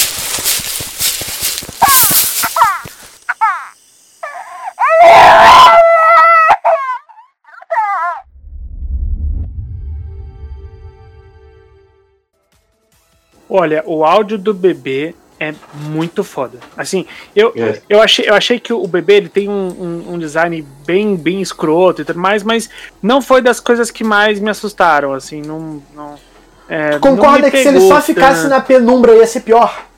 Então, no Ray Tracing o bagulho é louco. É, Nossa, assim, eu- eu- particularmente, é, não, não quero voltar nesse ponto, mas você um pouco babaca nesse sentido. Mas eu acho que você assistindo não deu essa impressão, mas jogando o visual também é muito foda, cara. Porque, não, assim, tenho não certeza. só, não, tenho Não, é certeza. foda, é não, foda. não, não, não só por conta de, do visual em si, de como escolheram, mas eu acho que a movimentação, a movimentação dá uma agonia. É desajustada, né? Não, Ah, aquela, sim. aquela hora que você tem que ficar debaixo da cama pra ele passar pro outro lado, pra você conseguir fugir dele, meu Deus. Eu fiquei no Pô, o armário. Léo, o Léo ele eu tava com tanto medo que ele ficou O jogando. coração- Ele ficou jogando Amante Simulator. Ele ficou embaixo da cama, aí entrava no armário. Embaixo da cama, ele não queria sair. Ele jogou um, um Ricardão Simulator um tempão no live. Então, eu, eu achei, achei que assim, é, eu não achei que o design ele é, é da hora, o design é da hora, assim, não, não- longe de falar que não, não tá da hora, lógico que tá. Mas eu achei que o que mais pega nessa hora som. é o áudio. O- Mano, o som do choro do bebê e ele, eles misturaram isso com umas distorções muito bem feitas, cara. Assim, tá? É, é- é- sabe aquele choro que, mais uma vez, né? Clara referência a PT, essa, essa, esse trecho muita, muita presença do vermelho, muita presença de várias coisas que tem nesse momento assim do, do, do, do jogo, mas especialmente o bebê o choro do bebê, assim como te incomoda de uma forma inacreditável no, no, no, no PT, eles souberam usar muito bem também essa parada. Então, Eu concordo a- com o que eu acho que se eles não tivessem mostrado, seria mais impactante, sabe? Não, não, eu É. acho que tinha que mostrar. Eu acho que tem que mostrar. É, Eu botei ó, aqui. eu vou, eu vou falar aqui uma. Eu, eu vou falar aqui uma. um- os críticos de cinema que vão me odiar aqui agora. Eu não suporto essa porra de falar que não tem que mostrar. Claro que tem que mostrar, caralho. Você tem que ter um ápice. Se não, Você gosta de Lovecraft? total. Você Se gosta de Lovecraft? Não, não, pera, pera, pera, pera, pera. Eu Se você. Se, se você fica duas horas fazendo build-up pra uma coisa que você não vai entregar, vai te tomar no cu. Mas o que Entendeu? mais dá medo Porque- é a tua imaginação. Não é, só. Não, discordo total. Lovecraft foi baseado Lovecraft, nisso, cara. caralho. Gente, Lovecraft não é meio só a imaginação. Eu acho Tanto que é que, você tem referências visuais de Cthulhu por Deus e o mundo aí. Entendeu? O, o que Referências, assusta não, não, é imagens. só a As imagens imaginação. não são oficiais, é isso que eu tô querendo te dizer, tá ligado? Não importa, mas isso colabora. O que eu tô querendo dizer é o seguinte: você tem que. é, Eu não acho que tem que ficar mostrando o tempo todo. Eu concordo que uma. uma o build-up precisa acontecer, você precisa ficar apreensivo. Não é mostrar o tempo todo. Você tem que dosar isso. Mas eu acho que em dado momento tem sim que mostrar, cara. Tanto que o bebê é muito da hora. Entendeu? É muito da hora. Tanto que você tem que mostrar a mina lá, do, a esposa lá do, do, do, do PT, você tem que mostrar a, os, os bichos bizarros do Outlast, você tem que mostrar. O que eu acho que é você saber mostrar. E eu acho que, assim, nesse trecho, souberam muito bem. Souberam muito bem. A, a- a- o choro do bebê vindo até você é muito da hora, mano. É muito da hora. Eu acho que vai um elogio Não, pra toda a construção, né? Porque, é, É. desculpa, Kizera, que eu vou Imagina. rapidinho. nesse ponto, quando você vai entrando, não é que você entra e já começa a acontecer. Você entra na casa, você começa a andar na casa e aparentemente ela tá vazia, mas ela tem quadros. E você fica olhando pro quadro e fala, cara, que bagulho sinistro, que bagulho estranho. E aí você vai, vai descendo. E aí você desce o elevador. Você fala, caralho, que bagulho estranho. Aí você entra numa mesma uma, uma sala. E aí você vê a boneca rindo com um frasco. E você tem aquele apagão. Quando você volta, tem a, a Mia de madeira na mesa. co- Como se fosse fazendo uma, uma autópsia um manequim dela. De um, é um negócio estranho. Vai te causando uma estranheza. E ao mesmo tempo ele vai construindo, o som vai ficando mais sinistro, a iluminação do lugar vai ficando mais sinistra, é, é, o ambiente vai te deixando muito, muito tenso. Eu sabia o que eu tinha que fazer, mas eu não queria fazer, porque eu falo, caralho, isso não é que eu tô com medo de levar um susto. Ele construiu a tensão em mim de que eu, eu tô com medo de andar por aqui. A parte que você volta e. Mano, a parte quando você volta tá tudo vermelho. É, pra mim, é, é o ápice do jogo ali.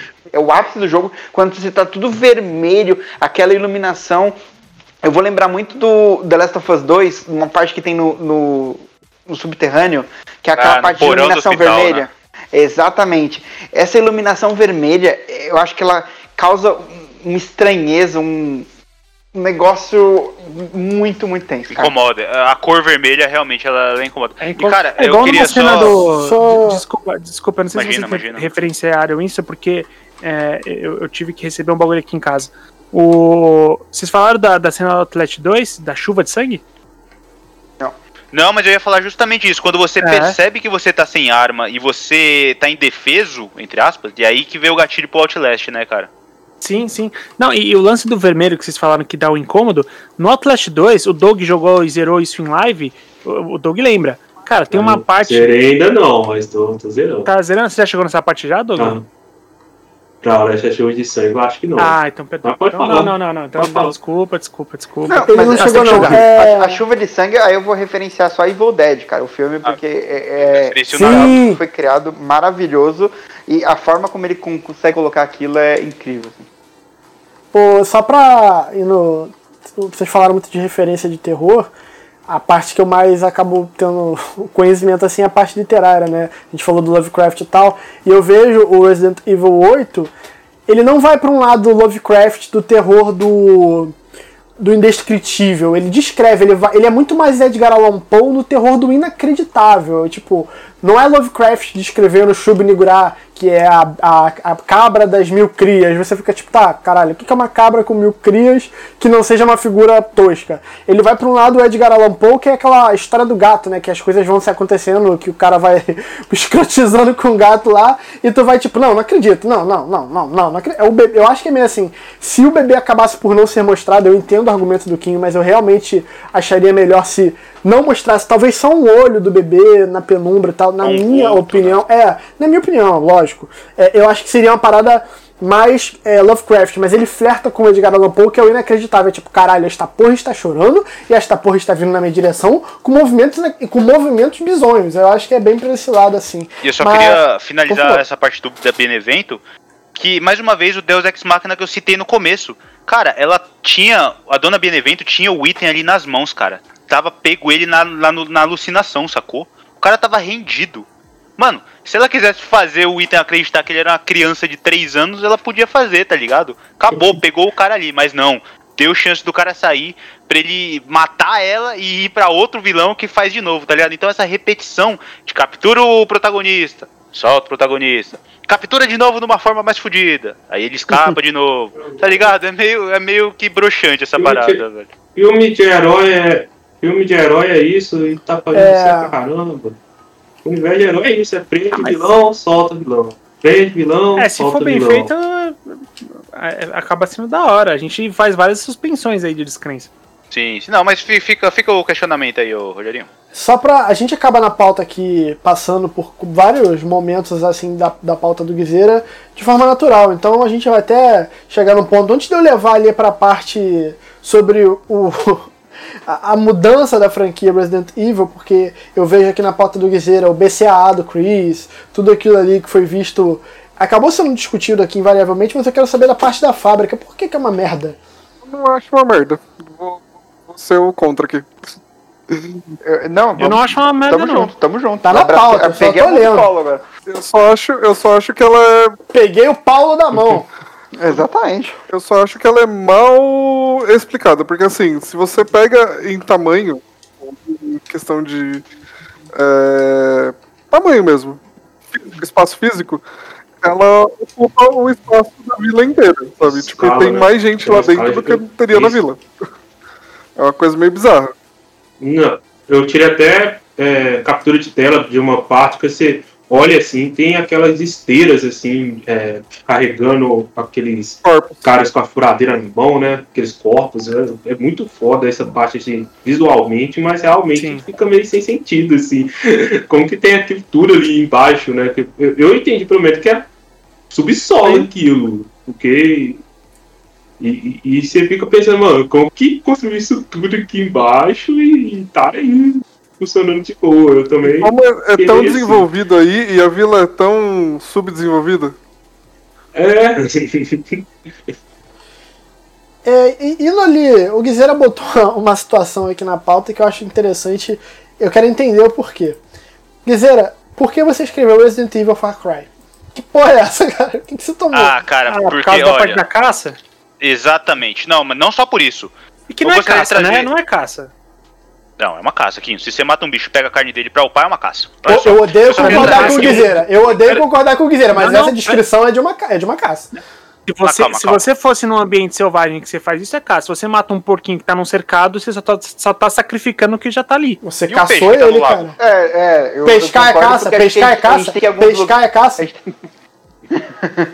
Eu acho que a gente às vezes Não, tem além alguns disso- lugares que, que são mais bem, bem obscuros além da, do, do- da É, tem peixe na caverna. O cara não tava domesticando aqueles peixes ali. Mas enfim, são só conceitos. Eu queria só trazer alguns conceitos de Far Você matou o bicho e não e foi na judaria é caça. Vamos estabelecer. Judaria é caça. Tem É judaria, tem caça.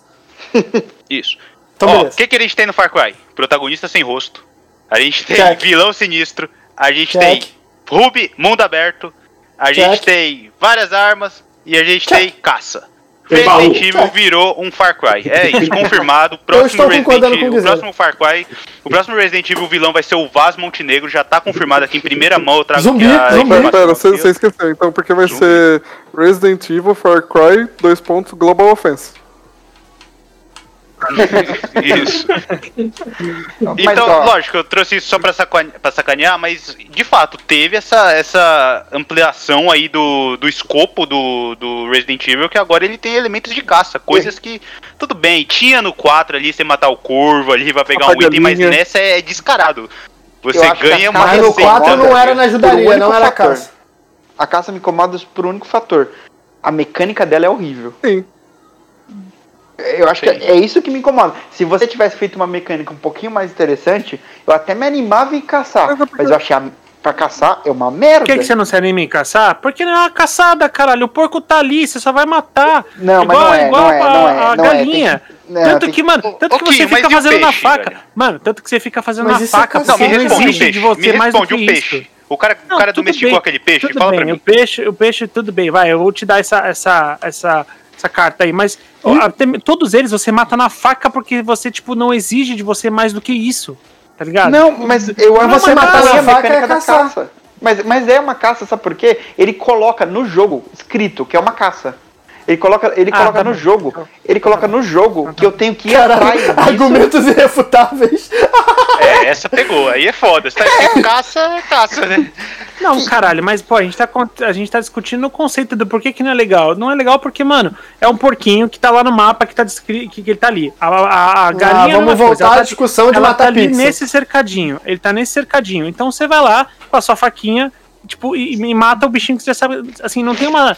Não tem uma mecânica pra isso. É só você Um Tomb Raider da vida. um animal que já tá Mas que eu falo de mecânica, é mecânica de você matar ele mesmo. Eu acho que a animação de você dando facada no bicho ou tentando atirar no bicho, eu acho que ela é muito ruim. Eu acho que ela. é- e assim, é é uma coisa isso. que eles Eu tentaram acho. colocar e não foi um, um- Ah, não é um peixe, uma galinha. Não, aí tem bode e tem o outro peixe, e aí tem o, o outro peixe que é mais valioso, e aí tem o outro o, o porco. Mas, cara, tem um monte de bichos em que. Eu achei essa pra mim a parte mais fraca que tem. Só que assim, essa é uma, essa é uma mecânica extra que foi incluída. Ela não é uma coisa obrigatória. Momento Isso, algum, isso ajuda, isso ajuda, é verdade. momento algum você é obrigado É, a fazer mesmo. isso. E mesmo que você faça, a quantidade de caça que você tem que fazer é tão irrelevante com relação ao conteúdo do jogo. Aí, é uma pergunta sincera, porque eu não fiz nenhum prato. Você ganha o quê? Você ganha a alguns upgrades em. Toma menos dano na defesa, aumenta a vida, Ah. esse tipo de coisa. Preguiça. Assim, tipo. Ô, Quinho, Quinho, só um bagulho aqui. Caçar, verbo transitivo, direto, regular.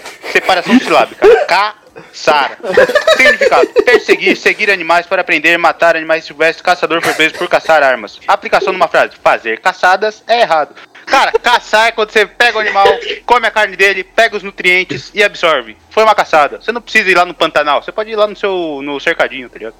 Então, tá bom. Um, um, um matadouro é, é, é um monte de cara que tá caçando, é isso. É, Não, não, não, não, não, não, não. É Não, mas quem botou no se- matador porque caçou. se encaixa, Quem botou no matador porque caçou. se, não, quem não, botou no não, matador porque caçou. se encaixa em toda essa descrição que você fez. Tá matando o animal pra comer, é isso.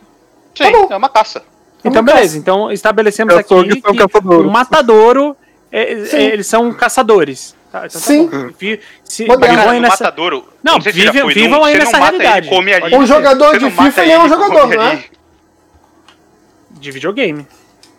E ele é um matador de frigorífico.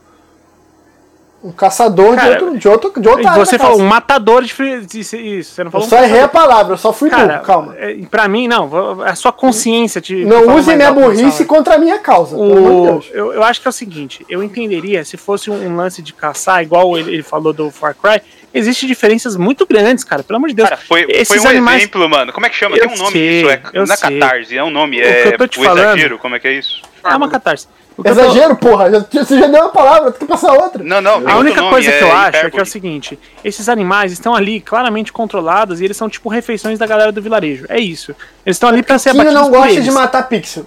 A única... Não, eu não vejo problema, pode matar tudo. O que eu tô querendo dizer é o seguinte: se você se é, você não é uma bonequinho, caça, se você tá entrando pessoas. num. Não é uma caça se você tá entrando dentro de um cercadinho onde tem um porco lá que tá esperando já pra morrer pelos, pelos caras do vilarejo, você matar ele, beleza. Tipo, ok, é uma mecânica de você recolher de loot e tudo mais. Mas, Mas é, que, é que eu acho Não, que além pra disso. mim não é uma caça, gente. Porque, por exemplo, sabe por que é, é- é- vai considerar, a gente vai ficar Mano, muito o sexo bem. dos anjos Mas, que a gente eu tá acho que tem ali 10 um fator. caça é caça pra mim. É, tem esse fator. Mas tem um lance que. O que que acontece? Tem partes do mapa que você não sabe que existem e você tem que ir lá e, arre- e- e- você tem que ir numa parte específica pra achar o animal. Mano, se eu tenho que ir numa parte específica pra achar o animal, eu tô indo caçar ele. Porque ali não tinha justificativa pra eu ir pra aquele canto do mapa que não fosse Gente. achar o animal pra matar. Eu não tô acreditando que vocês estão Gente, discutindo por meia hora. Chega. mano. Não, cara, tudo bem. Meu Deus. É que você tá indo, você tá indo numa parte específica do mapa que tem um cercadinho, literalmente, com um porco dentro. Caralho, o Kim Você tá não muito vai- ofendido não é um com isso. cercadinho, Tudo vai- bem, não, Quinho, não é. tudo bem, tem essa parte, mas em contrapartida tem um peixe na caverna, cara. Tá bom, tá bom, tá Gente, bom, gente. gente. Vamos, vamos andar com o programa.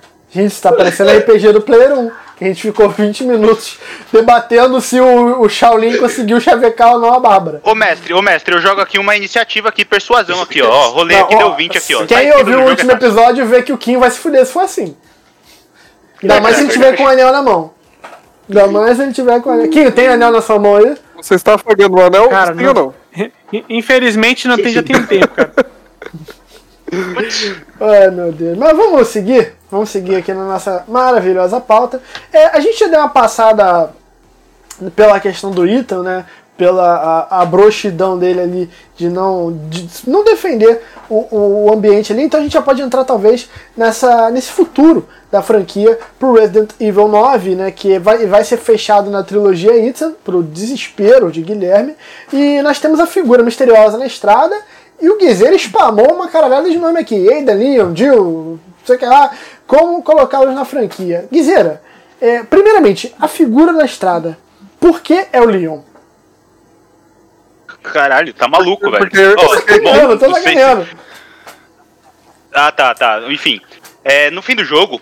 Ah, primeira coisa, a trilogia Ethan, vamos pelos subtópicos aqui. A trilogia Ethan, eu acho que ela tem muita chance de ser real. Tem declarações da Capcom informando que começou no 7, o 8 foi o meio e o seu final vai ser na- no, no Resident Evil 9, que não tem título ainda, não tem data de lançamento, não tem nada, mas provavelmente vai ser ah, seguindo a história do- dos Winters. Como a gente viu, o Ethan morre no final do. do quer dizer, ele morre no 7, né? Que morre no, no, no Village aqui é outro, é o Ethan 2, tá ligado? Enfim. é, então não teria como ser com o Ethan Winters no possível jogo 9. Vai ser Uma das teorias que tem seria que seria. Isso, exatamente. Seria a Rose, ah, que é filha do Ethan, com a Mia. Porque no, no, no epílogo do jogo a gente vê é, uma cena dela mais adolescente. Ela devia estar com o quê? Com uns 15, Cara, 16 feito, anos ali. Cara, mano, você não, você, eu farei a coisa com você que nem o Chris acreditaria. Ah, É, exato. cara. A, a Rose com sangue nos olhos, tá ligado? Então fica meio que estabelecida ali que ela tem algum poder. Ela, quer dizer, estabelecida a gente já sabe porque a mãe Miranda tava, tava de olho nela, né? Enfim, ela tem algum poder ali, aparentemente ela tem algum tipo de controle sobre esse poder e a gente sabe que ela tá sob a tutela do Chris ali. Então isso que a gente tem estabelecido. Então provavelmente o Resident Evil 9 vai ser nesse sentido. Tá ainda no epílogo, quando a gente tá acabando, quase chegando nos créditos, que é assim, é uma cena que a Rose entra no carro com segurança, o carro vai se distanciando, e aí lá no final aparece uma figura misteriosa do lado ah, da, do carro. E aí a galera de internet já conseguiu fazer uns mods de câmera livre e viram que é o Ethan essa figura misteriosa. Ficou muito na especulação de quem seria essa figura, tá ligado? Aí a gente, aí tem algumas teorias. Vocês acreditam que é mesmo o Ethan que apareceu ali pra dar uma última olhada na filha dele? Ou isso foi tipo um bullshit da Capcom pra meio que despistar? E aquele ali, as, se pá, é outro personagem. Olha, Se eu não primeiro, me engano, Depois do Hulk fake no trailer do Guerra Infinita, não acredito mais nada. primeiro, primeiro de tudo, eu, eu acho que o Chris furou o olho do Ethan. Ele pega a Mia depois do final. Por isso que ele fica com a tutela da Rose. Caralho, Verdade, o, o, porque Mas Chris, a- claro, isso né? né? subentende-se, né, cara? Porra. o Chris não deixa de ser babaca nunca, né? Impressionante. Não deixa. Mano, mas morreu, caralho. Ah, não, aí agora eu vou discutir. O cara morreu, não pode? A mulher não pode seguir a vida dela? Mas cara, você, porra, você é muito Mas desalmado. é que o Chris ele já tinha o romance dele com a Jill, né? Ah, pô, mas aí romances mudam rapidamente. Ou ele tá com as duas, foda-se, né? Caralho. O amor tá tudo aí, então. aí. Mas Eu então, a- quem vocês eu- acham eu que é? acho- Você eu acha acho que é o é Ethan mesmo? Eu acho que é a Rose, Rose protagonista e, e vai ter o Ethan na história do. a- se pá, ele vai ser o vilão até, tipo, eu- em relação a Mofo no, no 3. No terceiro. Cara, eu não sei se eu quero Rose protagonista, velho. Vocês, no fundo do coração de vocês, vocês querem isso? Rose protagonista com aquele drama de adolescente rebelde? Sessão da tarde? Ah, Ah, não, não. Aí Uai, você tá mas- sendo preconceituoso, mano. É, porque, porque Você- assim. Você ama The Last of Us 2, tá Exatamente, exatamente. Se você souber trabalhar bem a protagonista, pode ser foda. Eu piloto foda. Eu também. é, eu Caralho, na MRG agora aqui. É, eu matei, eu matei. Eu não queria, eu não queria porque eu não queria o time skip, sabe? Tipo, sei lá, eu, eu gosto muito dos personagens que a gente já tem, tipo Claire, Leon, Ada, eu gosto muito deles pra me, des- me despedir deles tão já. Mas é que eu acho Exato, que não inclusive, precisa ser mais Paulo, não despedida. se Eu acho você que pode ficou- ter, ter jogo no- nesse meio termo, né? Claro. Nesse meio tempo aí você pode ter. Tipo, que se passa cronologicamente é- nesse meio tempo. Eu até coloquei os outros personagens clássicos da franquia, Ada, Leon e Jill, e eu queria até trazer uma informação aqui, não sei se os senhores sabem. Teve um papo que a Ada ia aparecer no Resident Evil Village, vestida de médica da peste, tá ligado? Pra quem jogou Bloodborne, tem uma personagem que chama Eileen, que é tipo uma, uma personagem que tem umas penas de curva, assim, uma máscara, assim, tipo, daquela época de médico da Idade Média, assim, enfim. E a Ada ia aparecer nisso, cara.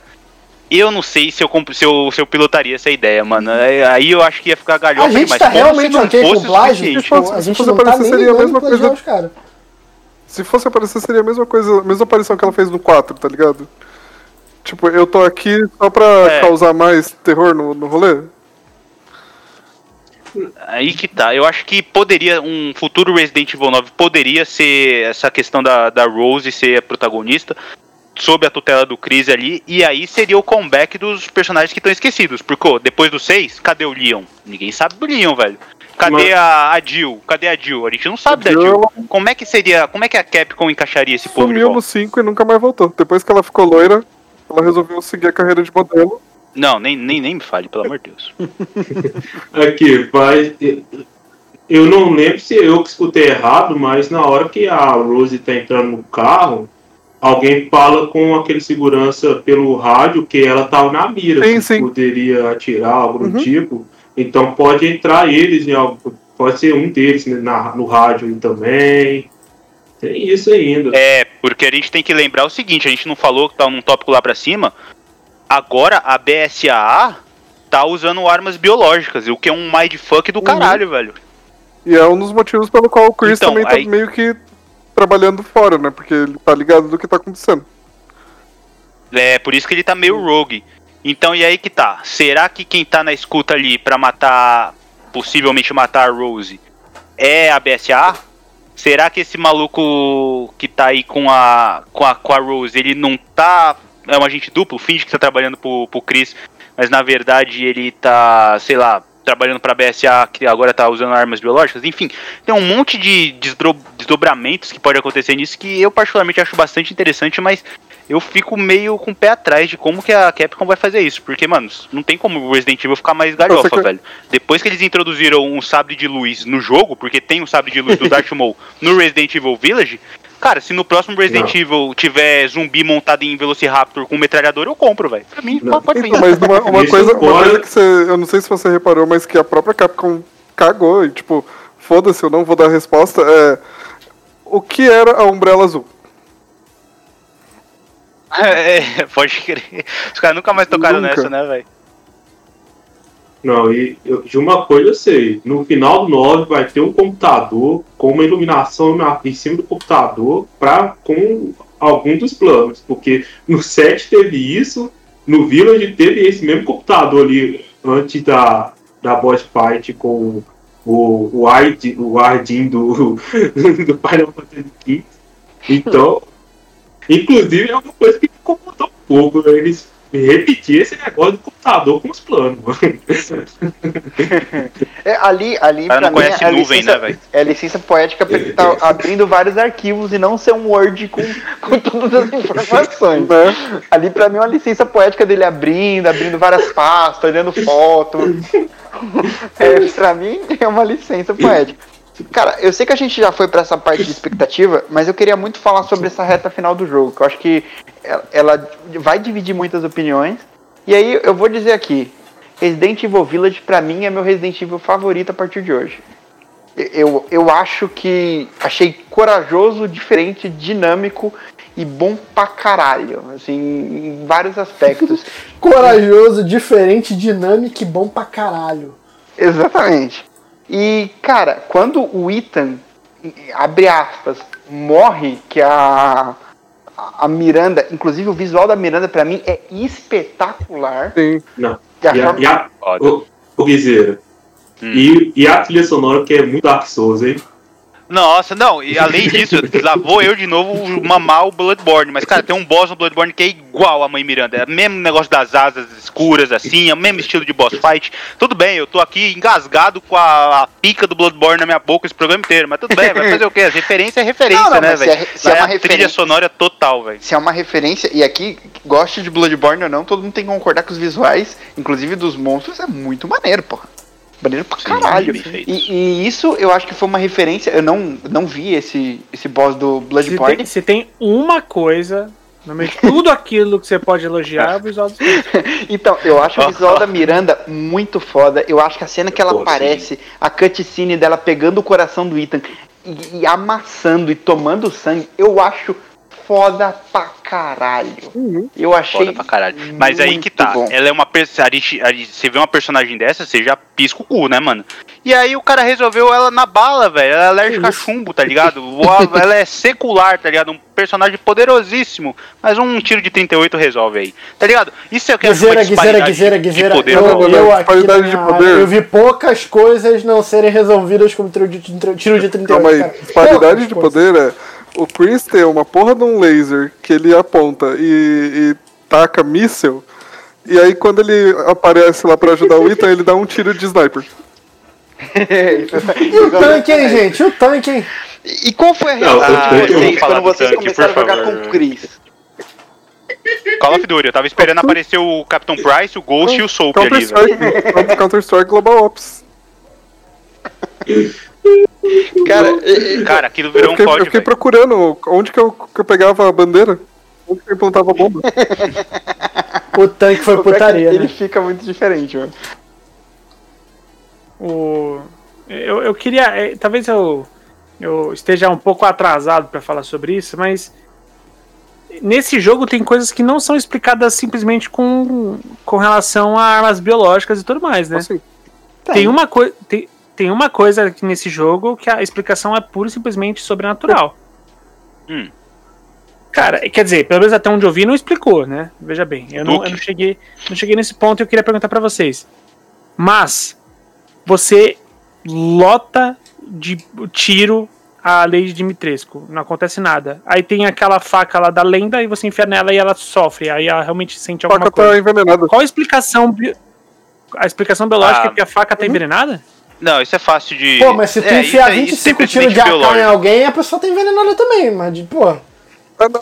Isso tem precedente biológico. Aqui, uma formação meio nerdola aqui, que é meio que da minha profissão. Prata é um material bactericida naturalmente, tá ligado? Nada, nenhum, nenhum microorganismo cresce em prata. Então, tipo, é, pode-se imaginar que aquela adaga é feita de prata e aí teve alguma, sei lá, alguma reação química ali que quando ela entra em contato com o metamiceto cadu, dá uma reação e a Dimitrescu fica bolado, Mas tá ligado? peraí, Dobrando alguma- mil a- realidades, pode-se aceitar isso. mas alguma explicação dessa tá no jogo? Não, não, não. Então eu tô falando que dobrando mil realidades pode se, Ah, se, se a- a- aceitar esse fato. Mas de fato, não fala porque que aquela adaga machuca é, a aí, aí eu entendeu? acho. Isso é uma, esse é um detalhe que eu acho meio paia. Mas, Concordo. gente, peraí, peraí. Mas a partir do momento que você estabeleceu que aquela faca, você não sabe do que, que ela é, mas você sabe que aquela faca é capaz de destruir isso. A gente tem diversas coisas no universo. Então, mas tem que a comprar o explicação que ele te, é. não, mas a explicação que ele te dá é, é uma parada sobrenatural. É uma coisa de lenda. Tipo, não é uma parada de de é, não, ela tá envenenada, ela tem uma propriedade que mata Não, o ela- fogo, que não sabe, tipo, Tem, não, tem, tem que uma parte, tem uma parte, um file que fala sobre essa faca que ela está envenenada.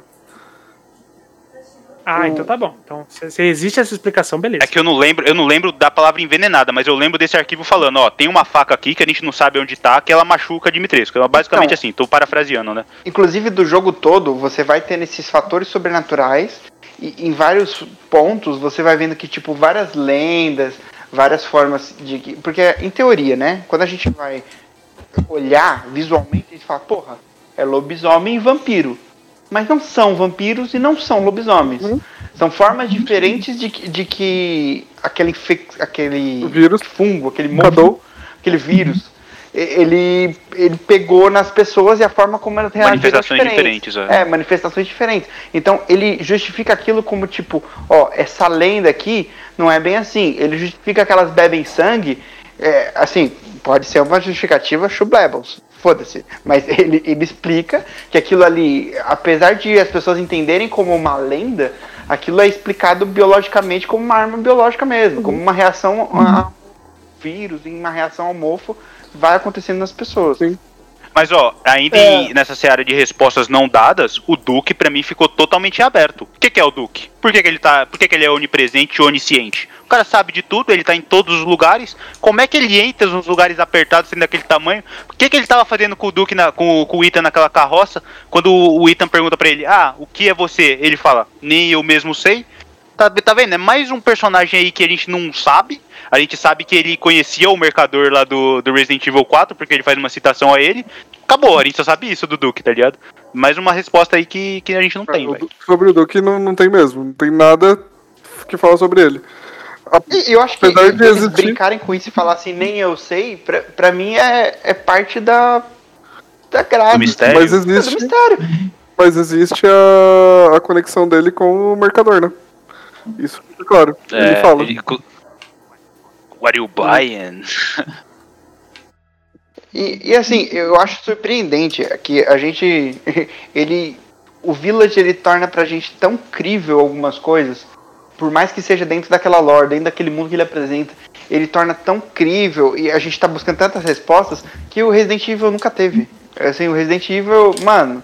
o- é o- agora entra o Doug falando Resident Evil 4, o robô perseguindo ele, malandro. E- É, mano, melhor. Você lutava contra de- Napoleão, tá ligado? A gente não falou do, do tanque com munição infinita, feito de sucata, que, porra, o, o, o Chris ele tem que participar do Pimp My Ride, velho, pra montar um tanque do nada, tá ligado? Com munição infinita e aquela boss fight. Puta que pariu, velho.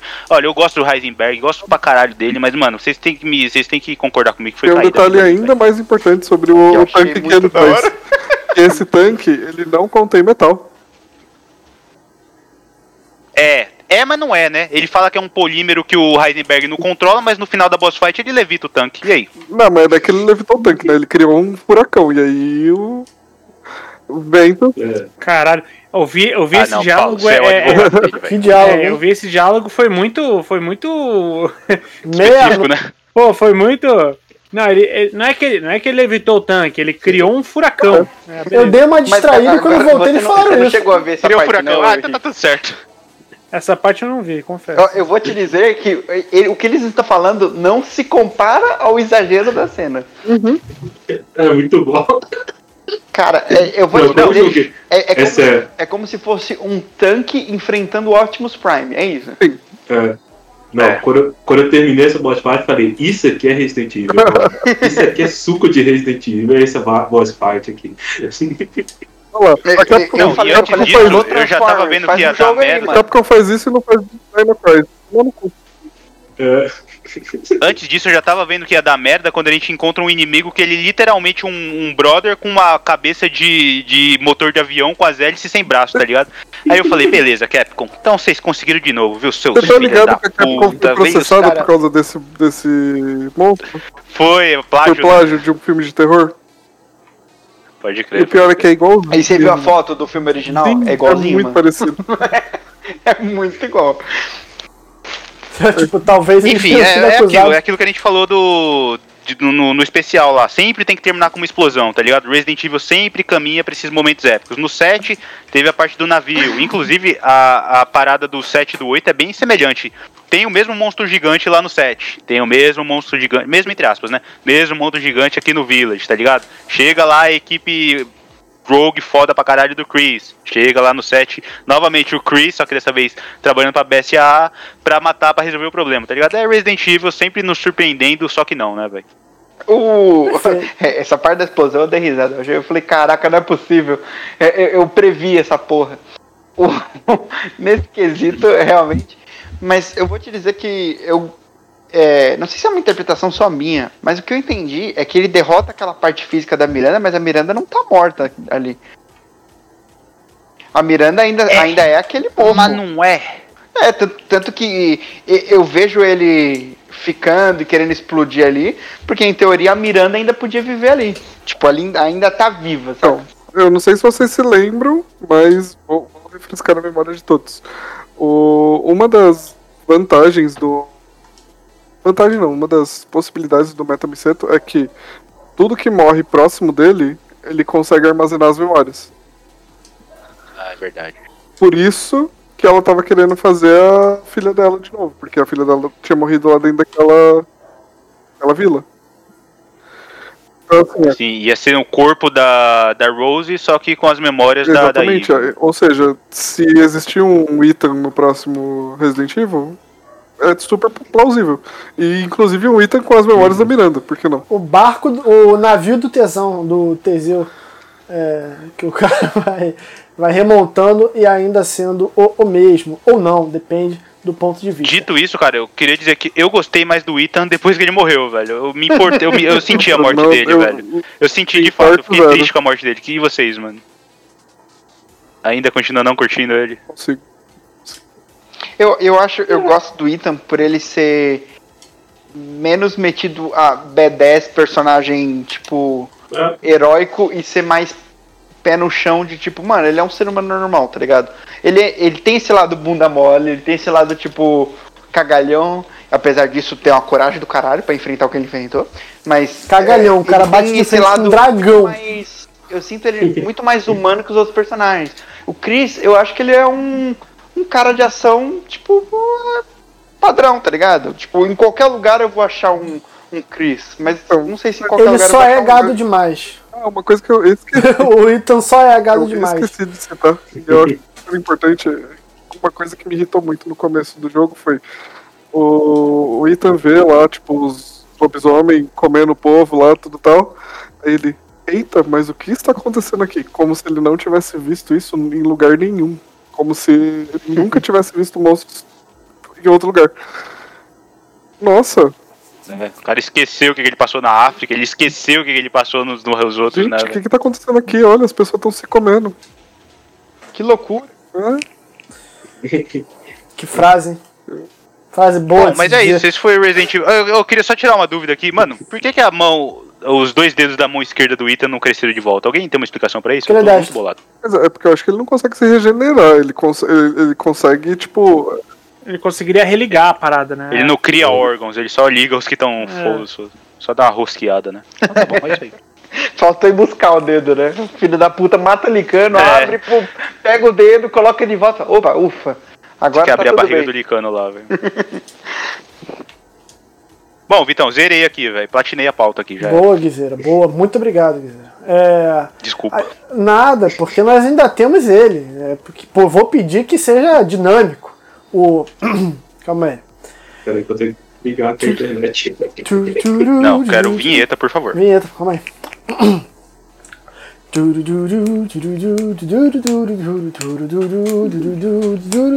Momento interação do Instagram do Doug.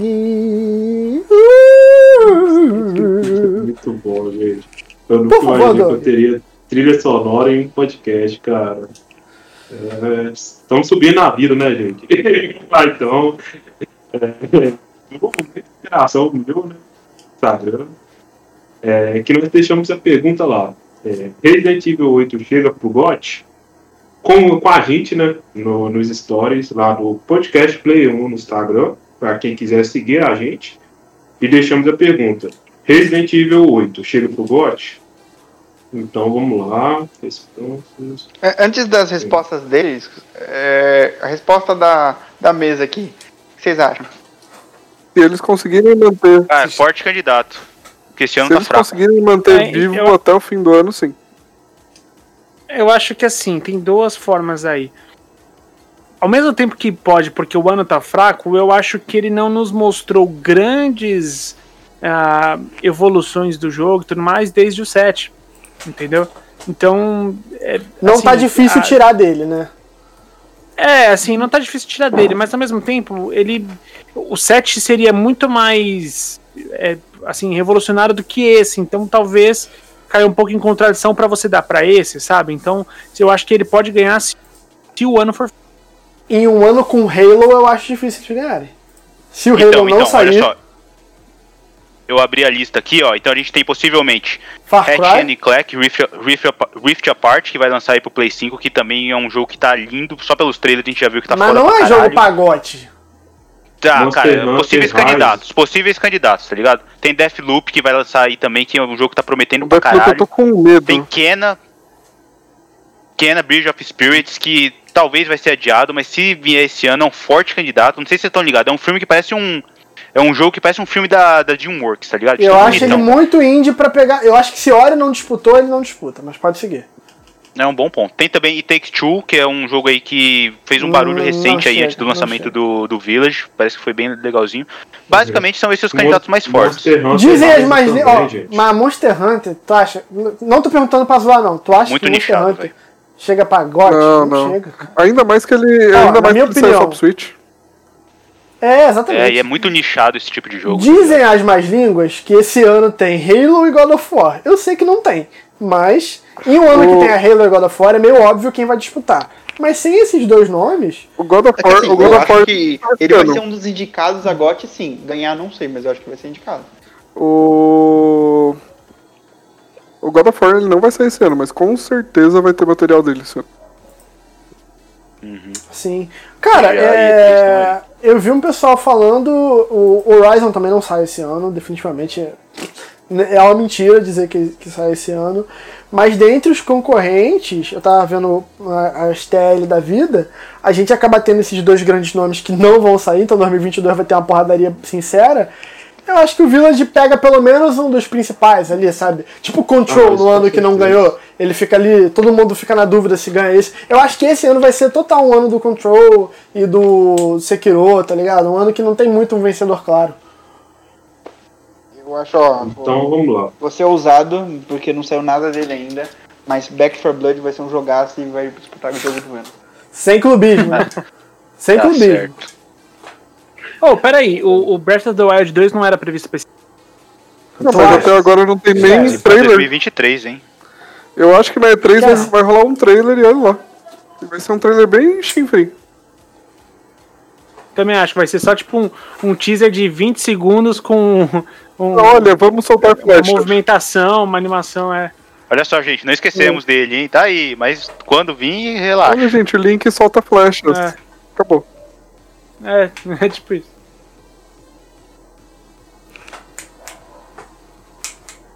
Pode seguir, Doug. O Ledez, ele falou. "Nem Abraço pro sabemos- Gelmin. Abraço. Ai, ai. O Ledez, né, que tá sempre colado com a gente também, falou: nem sabemos se o ano chega até lá. O pessoal Bom. tá bem otimista com o ano de 2021 aí. O, o, Tiba, o Tirabiti, Bati, Tirabatini não sei. Eu tô falando que você tá saindo do controle. O Chicamauro, que pra mim, como sempre falo, é o melhor arroba da internet. Ele falou: Olha, pelo visto, a história não foi nada elogiada, é apenas a gameplay, unicamente dois personagens, então não. Adoro. Alguém quer comentar alguma coisa? Não, pode seguir. Tá, então vamos lá. O, o No Rádio, o, o No Rádio do Caos, né? Nosso amigo Easy aí, ele mandou: Chega, com a Lady Dimitrescu então e um emoji babando. O Easy tá fora de controle igual o Guizeiro. O Easy Easy, o Easy é começou, do time da Dimitrios. Tamo junto, o Easy. Easy começou a- ouvindo Player 1 todo comportado, um cara sério e tudo mais. O cara já tá nas putarias do Guizeiro, já perdeu o jogo. Descambou, descambou. O, o, o El Hilder, que é outro que tá colando aí, né? O pessoal colando sempre. Ele mandou, abre aspas, o dinheiro é a essência do trabalho e da existência do homem. A essência domina-o e ele adora-o. Caralho, o cara mandou um capital do Marques aí, velho. O homem nasce bom, mas os tabacos o corrompem.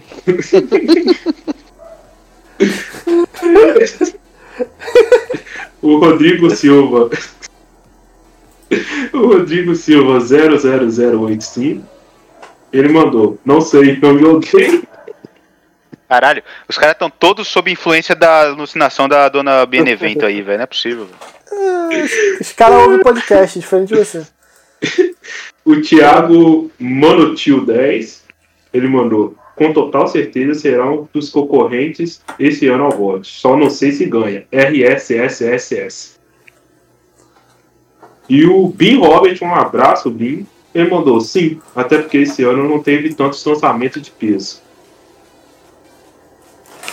E é isso. Acabou as interações. Muito obrigado por participarem, galera. E, e- e mandem mais vezes, né? Todas as vezes nós queremos a a sua presença aqui nesse momento de interação com a gente. Perfeito, galera. Vamos encerrar o podcast aqui com as despedidas. Então, Doug, por favor. Muito obrigado por ouvir a gente até aqui. Foi um episódio mais longo hoje. Foi um bate-papo bem bacana sobre esse jogo muito bom. Tornou um dos meus é, Resident Evil favoritos. Só disputando ali com quatro. E espero que vocês tenham gostado do episódio. Até semana que vem. Cuidem dos seus e um beijão para todo mundo. Lelo. Cara, é, valeu muito.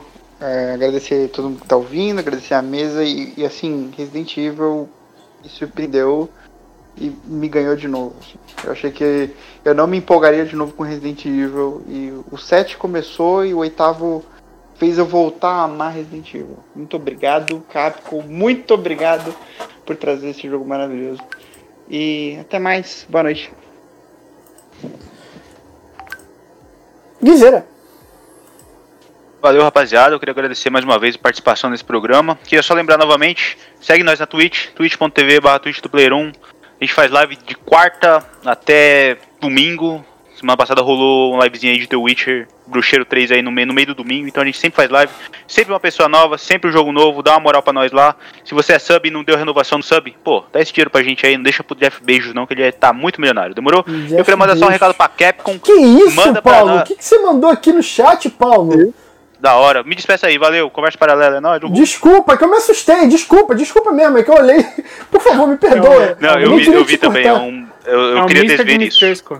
O Lady Desculpa mesmo, Guizeira. Eu não Em nenhum momento eu quis te interromper. Eu realmente só me assustei. Não, eu gostaria de desver isso eu também, mas tudo bem. É, vai daí, Rogério, eu vou ali comprar um óculos.